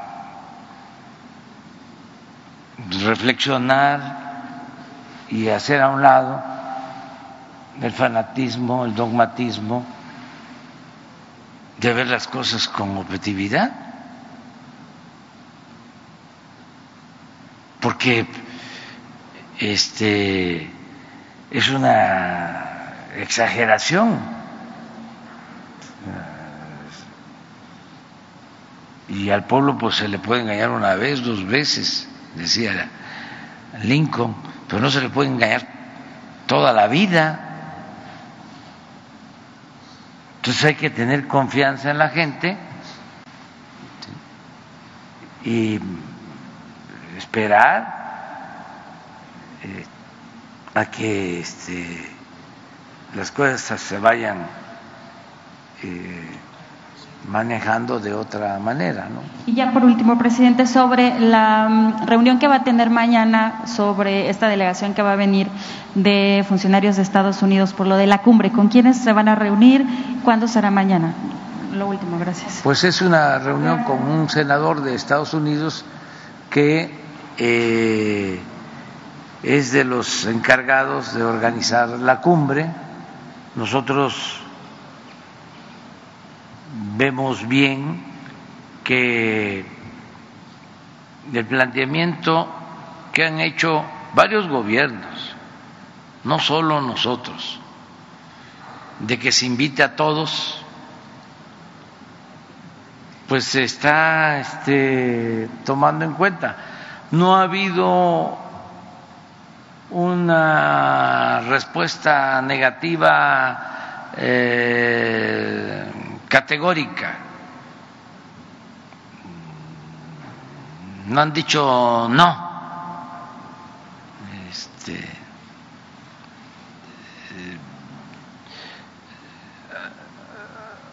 se ha actuado con, con prudencia, con tolerancia, y eso es importante, que nos escuchemos. Y este, han detenido las invitaciones y están esperando. Además, faltan algunos días. Nosotros, independientemente de lo que se resuelva, pues siempre vamos a tener una relación de amistad y de respeto con el gobierno de Estados Unidos y más, mucho más con el pueblo de Estados Unidos. El gobierno de Estados Unidos eh, nos ha tratado con respeto y nosotros eh, tenemos eh, mucho respeto y estimación por el pueblo de Estados Unidos. También eso hay que tenerlo en consideración. Una cosa, somos los gobiernos y otra cosa son los pueblos. Nuestros pueblos eh, tienen buena relación. Aquí en México viven eh, más de un millón de estadounidenses. Es el país en donde viven más estadounidenses, en México, de todo el mundo. Y ahora más, y fíjense, eh, en los últimos tiempos, por que esta es una ciudad muy bella,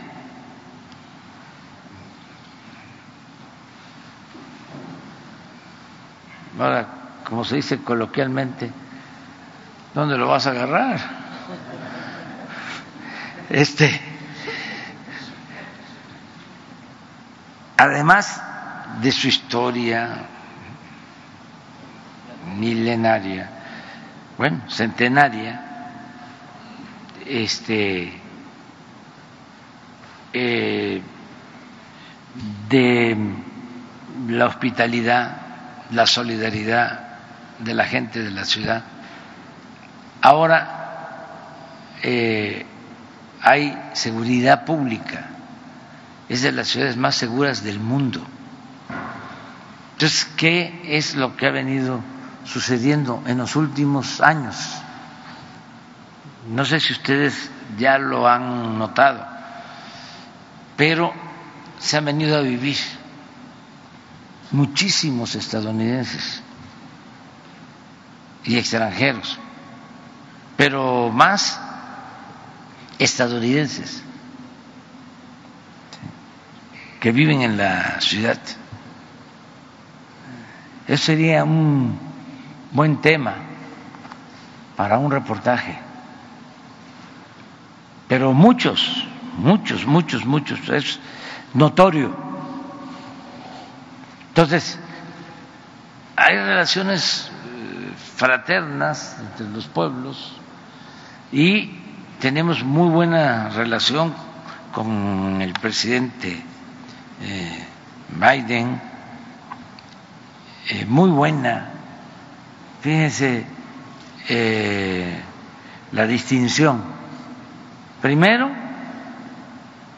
conmemorar que no se hacía o se había dejado de hacer el día 5 de mayo, el día de la batalla de Puebla se hacía durante mucho tiempo una ceremonia en la Casa Blanca, pues se consideraba como una fiesta también para los estadounidenses y se dejó de hacer. Y ahora el presidente Biden ordenó que se volviera a hacer la ceremonia y la encabezó su esposa y fue como invitada especial eh, Beatriz, mi esposa, y me platicó de que la sentaron en, un sitio y estaba hablando del presidente Biden y tuvo la amabilidad de pararse irla eh, a saludar. Luego terminó y la pasaron a la Casa Blanca, estuvieron platicando la señora eh, del presidente, el presidente, Beatriz. Hay una muy buena relación. Y en lo económico, en lo comercial, indudablemente, en lo migratorio, en la seguridad, estamos trabajando de manera coordinada. Por eso no se debe de eh, pensar que si en este caso de la cumbre no coincidimos, pues ya este, se va a producir una ruptura. De ninguna manera. Es que nosotros tenemos que ceñirnos a los principios de nuestra política exterior, de no intervención y de autodeterminación de los pueblos. Y consideramos que no se debe de excluir a nadie.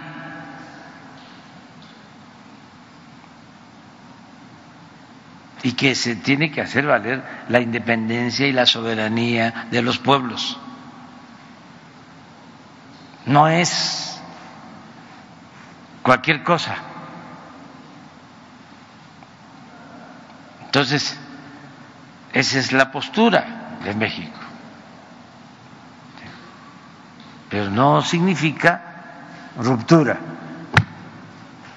¿Qué estamos planteando? Que se invite a todos, que no se excluya a nadie, porque nadie tiene el derecho de excluir y no es como dicen este de manera frívola algunos periodistas famosos. No es a quien invito a la fiesta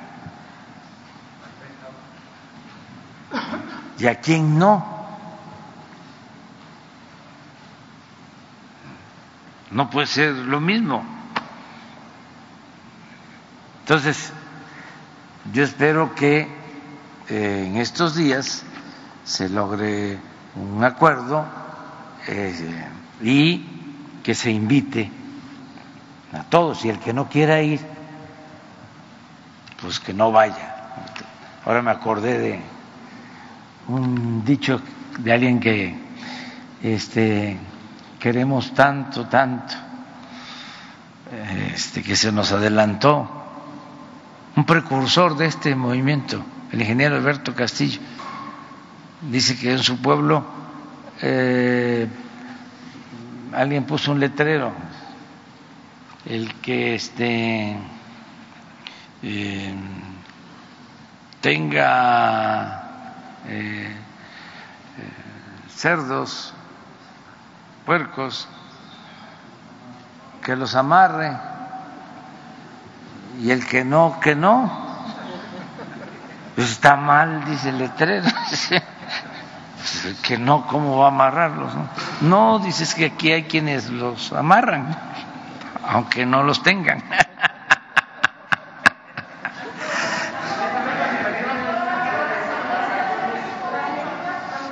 Mañana es una reunión, este, eh, creo que es en el transcurso de la mañana.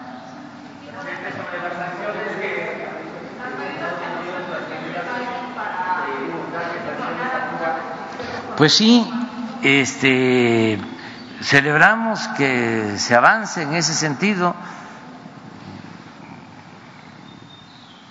Es un paso, aunque yo quisiera que no eh, hubiera bloqueo, porque eso es violatorio de los derechos humanos. Esa es una política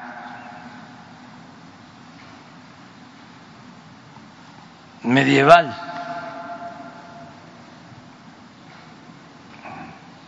No tiene nada que ver con nuestro tiempo y con la hermandad que debe de haber entre nuestros pueblos y con la fraternidad universal. Pero bueno, ahí este, ya hay pues este avance, aunque sea limitado. Pero son dos cosas distintas. Uno es esta apertura que debe darse, o sea, no apertura, o sea, el que no exista eh, una política de eh, bloqueo, porque se perjudica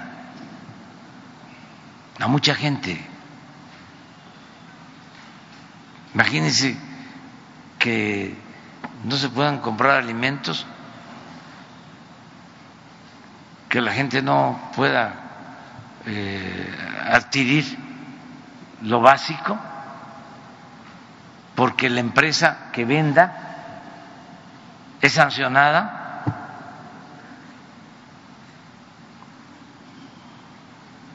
O sea, ¿por qué ese aislamiento?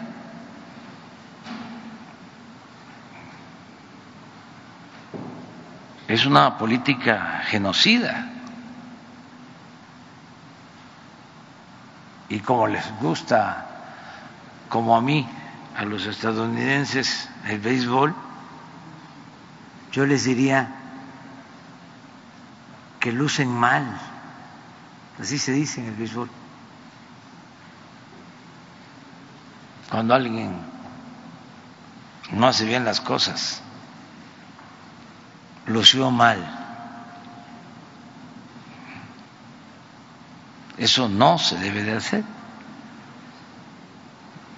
Pero lo otro, que es parte también de lo mismo, es el derecho soberano de los pueblos a tener la forma de su gobierno y a que ninguna nación, por poderosa que sea,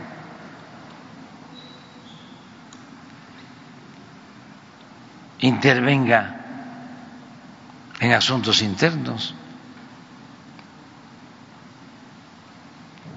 Entre los individuos como entre las naciones, el respeto al derecho ajeno es la paz.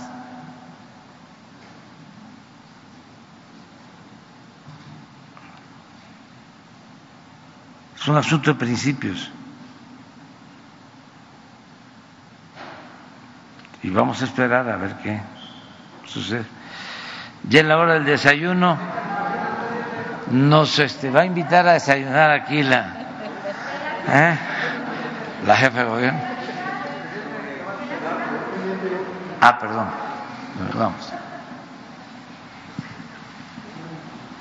Sí, gracias, señor presidente. Felipe Fierro, tiempo.com.mx y Puente Libre.mx. Recientemente estuvo aquí en México Todd Robinson, subsecretario de Estado para Asuntos Internacionales de Narcóticos de Estados Unidos. Ellos están muy preocupados, está creciendo la, la tensión porque hay muchas muertes por fentanilo derivado de las sobredosis, principalmente por, este, por esta droga. Él sostuvo, él y su comisión sostuvo una reunión con la secretaria de Seguridad Rosa Isela, ¿verdad?, sobre el tema y el Departamento de Estado emitió un comunicado diciendo que pues ellos vinieron ante la necesidad urgente de que se responda a las acciones bilaterales para prevenir la producción y el tráfico de fentanilo. La pregunta es, ¿cuál es la situación que tiene México en el combate contra el fentanilo, que usted ya lo ha señalado? Y si realmente existe este nivel de presión por parte de Estados Unidos para con México, porque ellos dicen que no se está haciendo algo en serio para evitar el tráfico, la migración de este, de este, pues de, quienes lo, lo trasladan allá y las muertes que les preocupan mucho. Sí, nosotros lamentamos mucho lo de los fallecimientos de jóvenes en Estados Unidos por esta droga química, por el fentanilo y otros de compuestos. Lo lamentamos mucho eh, y nosotros estamos ayudando. Eh, se está haciendo más que nunca para combatir el tráfico de drogas. Fue lo que nos llevó a tomar la decisión, entre otras cosas, de que los puertos estén controlados por la Secretaría de Marina, porque estas drogas se introducen por puertos, vienen en una cantidad considerable de Asia. Sí, pero dicen que el puente es México y la frontera es muy porosa y las autoridades mexicanas no operan Estamos trabajando este, constantemente, eh, estamos destruyendo laboratorios, hay toda una eh, actividad permanente, ellos lo saben, porque les informamos. Eh, y vamos a seguir cumpliendo con nuestra responsabilidad.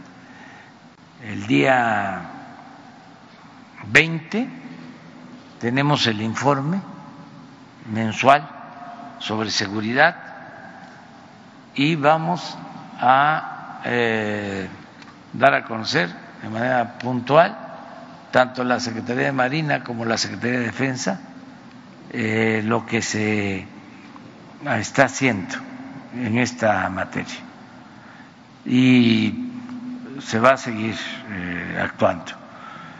Siempre van a haber cuestionamientos este, de que eh, México no hace lo necesario para evitar el ingreso de las drogas a Estados Unidos. Eh, nosotros estamos trabajando y actuando con profesionalismo, con rectitud, con honestidad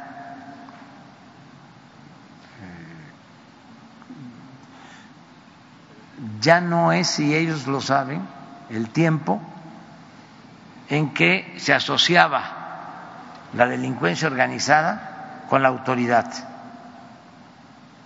Y ellos lo saben muy bien,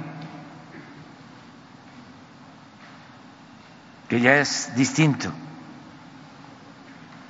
Y además podemos probar que se han incrementado considerablemente los decomisos de drogas en el tiempo que llevamos. Y no vamos nosotros a reclamarles nada, que tendríamos también. De qué, de qué hablar varios temas, porque hay gente interesada en que nos peleemos. ¿Quiénes, señor presidente? Pues son los que no quieren que haya buena relación con el gobierno de Estados Unidos. Por eso no vamos a caer en ninguna provocación. Pero si somos vecinos, pues tenemos que trabajar de manera coordinada. Ni modo que la culpa sea nada más de una de las partes. Eso es maniqueo.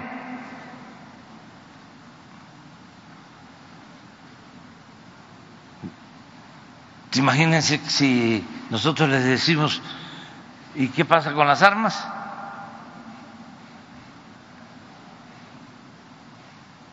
Y tendríamos ¿Y el dinero? todos los elementos, el dinero, pero además, ¿qué se está haciendo en favor de los jóvenes? ¿Qué es lo más importante? Porque pueden estar las drogas, pero si el joven es feliz, si no necesita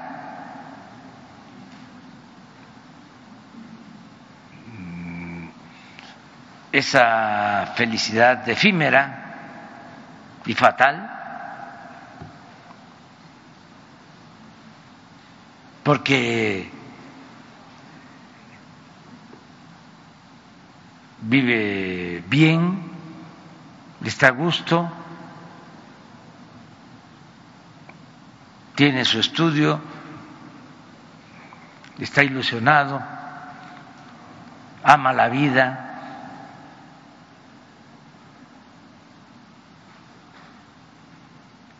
Nada más. En los medios de información, ¿dónde están las campañas eh, para que no se consuma la droga? ¿Conocen ustedes de un plan? En Estados Unidos. Para orientar a los jóvenes en las grandes cadenas de radio, de televisión. No, pero nada más porque me lo estás preguntando. Yo no me voy a meter a eso, mejor vamos a ponernos de acuerdo y vamos a seguir trabajando juntos,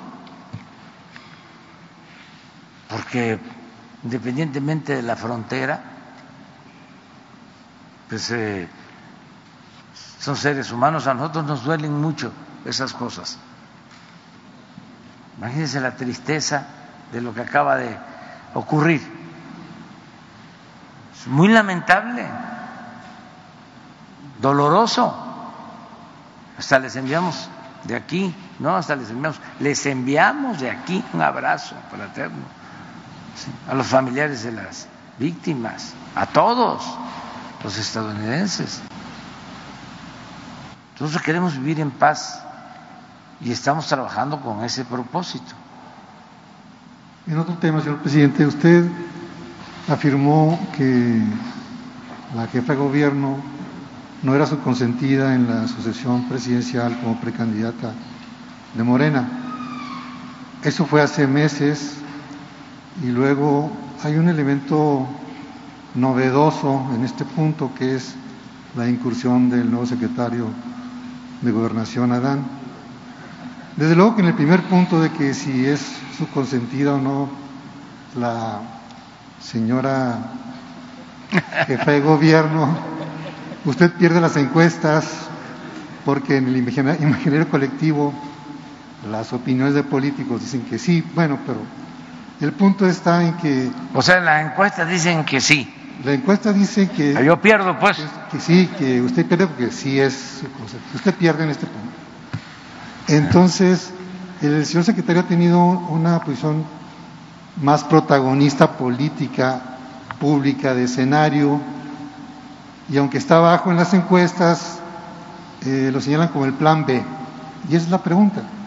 Es el secretario de Gobernación el plan B para que sea el candidato de Morena. No, miren, es muy claro. En primer lugar, ya no hay tapados. Eso que duró más de 100 años. Ya lo hemos hablado.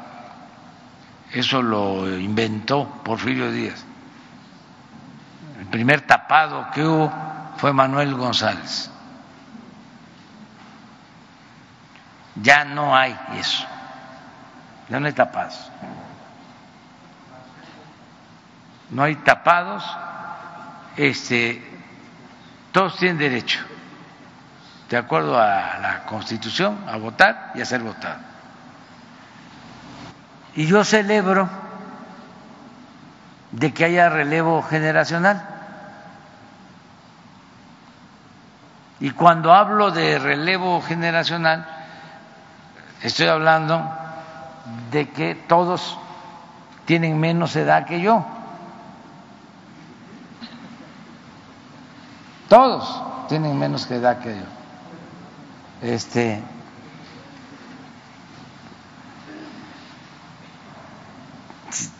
ya lo he dicho en otras ocasiones. Antes se pensaba que el presidente de más edad eh, eh, fue don Adolfo Ruiz Cortines. Pues no.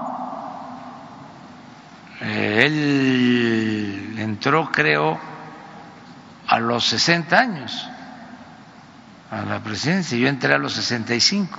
Yo soy el presidente de más edad, presidente constitucional en la historia de México. Este, por eso dicen mis adversarios que ya estoy chocheando. bueno, este, pero hay eh, jóvenes maduros, eh, muy buenos. Soy, por ejemplo. Mujeres, hombres. Este, Zoé, este, también el doctor, este, desde luego Claudia, yo no sé dónde este, dije que ella no era. Yo le pregunté en una conferencia de prensa y dijo, no, no es mi consentida, pero, pero. Así es. Yo la quiero mucho, la quiero mucho a Claudia. Y este Adán, imagínense, es mi paisano, Marcelo está haciendo un trabajo de primera. Pero ya no lo trae las mañaneras, señor presidente. De primera. Estuvo con nosotros hoy y me está esperando porque tenemos que ver precisamente este asunto de la cumbre. Me está esperando y va a desayunar con nosotros. Y este otros. Aquí lo importante es quién va a decidir. Va a decidir el pueblo, que es el soberano, porque eh, eso eh, es historia. Eso es historia. El que sean los ciudadanos los que elijan al candidato o a la candidata. Y luego los ciudadanos eligen a la presidenta o al presidente, no una persona. No hay tapado.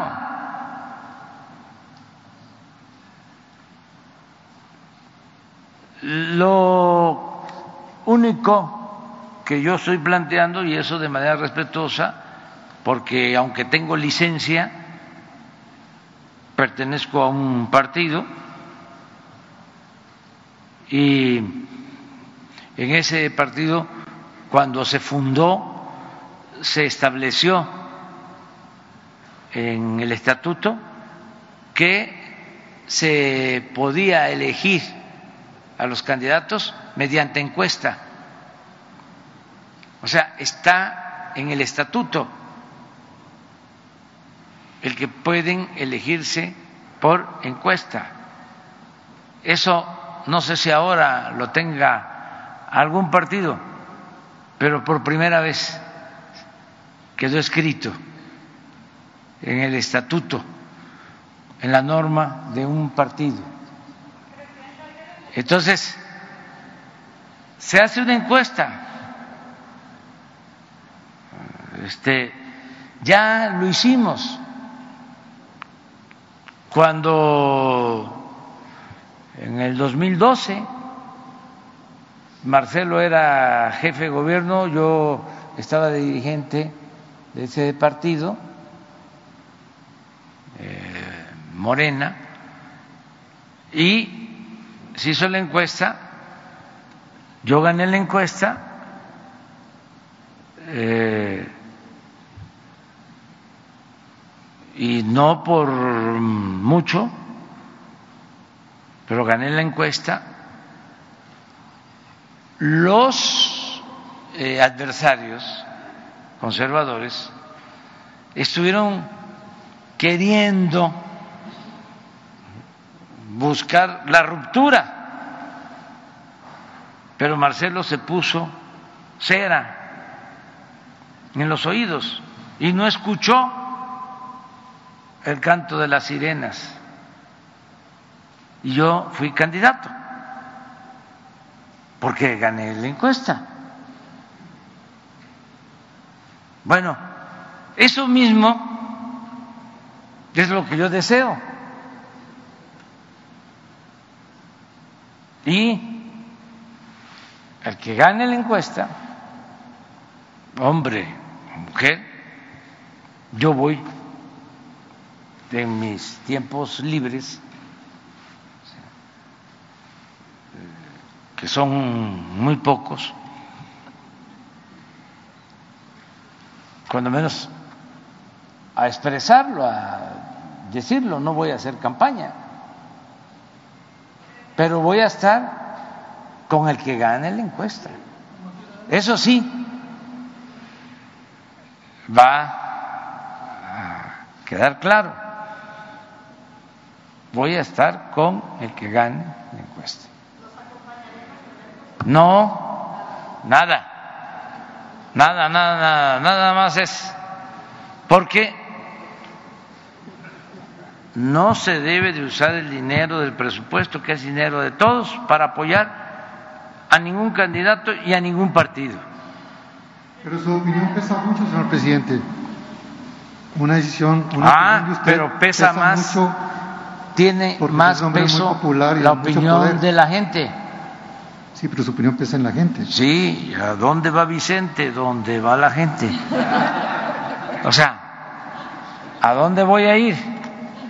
¿Dónde va la gente? O sea, primero que la gente diga, este queremos, esta compañera, este compañero. Eh, si me encuestan, porque también no sabemos, en su momento, pero no eh, hay tapado, eh, no existe eso, eso es totalmente antidemocrático, el famoso dedazo, y es lo mejor que puede haber, que sean los ciudadanos los que decidan. Y eh, hay eh, muy buenas eh, encuestadoras y está demostrado técnica, científicamente, que funciona el método. O sea, eh, que si se hace bien la muestra, resulta. Y hay forma de que no sea una sola empresa o una sola encuestadora, sino que sean dos o tres y que este, haya eh, supervisión de los que van a participar y que participen también pues, los que tengan eh, posibilidad, porque si no, pues nada más para que eh, aparezca en el currículum de que estuve este, participando para ser candidato a la presidencia y este, solicité ser encuestado. Tiene que ser serio, ¿no? Y eso los partidos lo tienen que resolver en su momento. Pero ese es el método. Y me llevo muy bien con todos no sabe cuánto así, así, así los quiero. O sea, o sea a Claudia, eh, a Dan, a Marcelo, a, al doctor, a Hugo, a, a Zoé, para todos, al doctor Alcocer, es un gran maestro. No saben cuánto estimo, respeto y agradezco el apoyo del almirante Ojeda.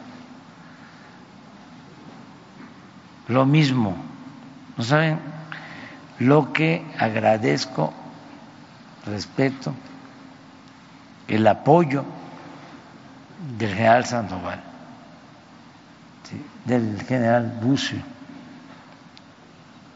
¿Qué sería este, eh, el presidente sin un equipo, sí, sin un respaldo de un grupo de mujeres, de hombres con convicciones, con principios leales al pueblo, leales a la patria, honestos en un proceso de transformación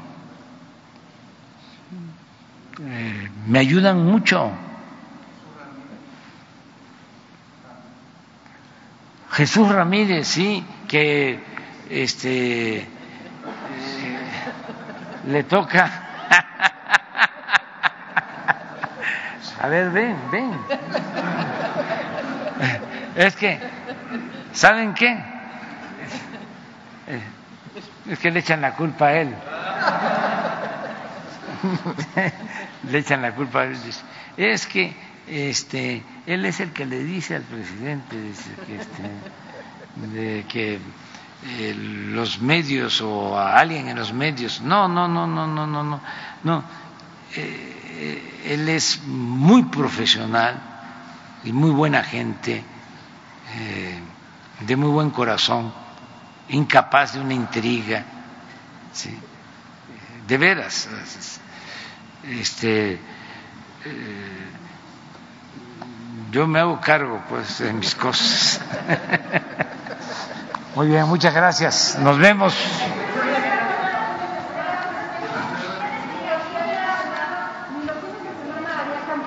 Ni los fines de semana.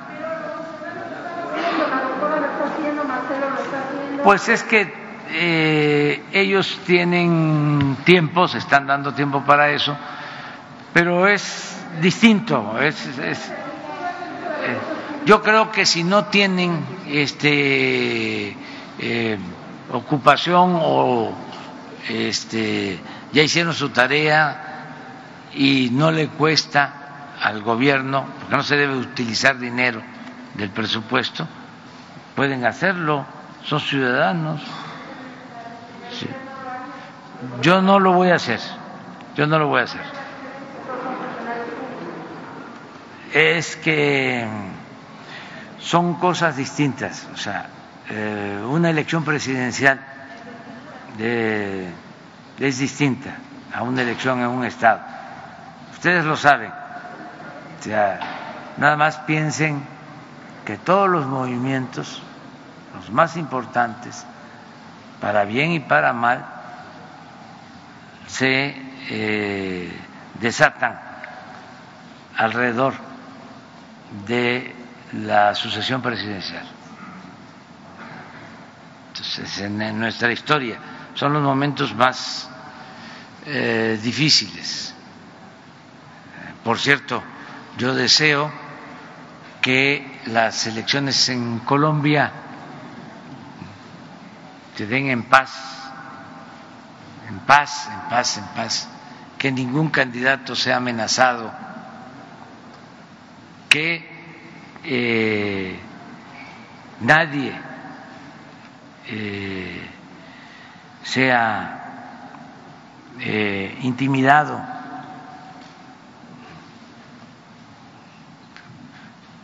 Lamento mucho lo que está pasando en Colombia.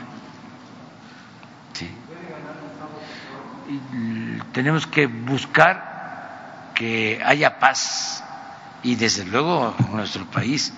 Aquí, eh, el día de las votaciones, ahora vienen votaciones en seis estados, que toda la gente, todos, todos, todos, todos a votar, porque hablábamos la vez pasada de las intimidaciones a periodistas y lo hacen muchas veces para que este se tenga temor o miedo. Piensan los cobardes que amenazan de que con eso este un periodista, un político, un opositor va este a dejar de luchar. Se equivocan. La libertad eh, no se implora, se conquista. Y cuando hay convicciones, este, se pueden correr riesgos en lo personal. Un dirigente político no puede poner en riesgo la vida de los demás, pero sí, por defender sus, sus ideales, sí puede poner en riesgo su vida lo decía el Quijote, por la dignidad, por la libertad, se debe este, poner en riesgo hasta la vida. Entonces, en el caso de las elecciones eh, que amenazan, eh, es básicamente para intimidar, para que la gente no participe, porque cuando la gente no vota, eh, cuando la gente no participa, eh, con los votos que llevan acarreados, pueden triunfar los corruptos. Entonces hay que salir a votar, hay que participar sin miedo. Ya vamos a seguir hablando sobre este tema y que la pasen muy bien. Nos vemos.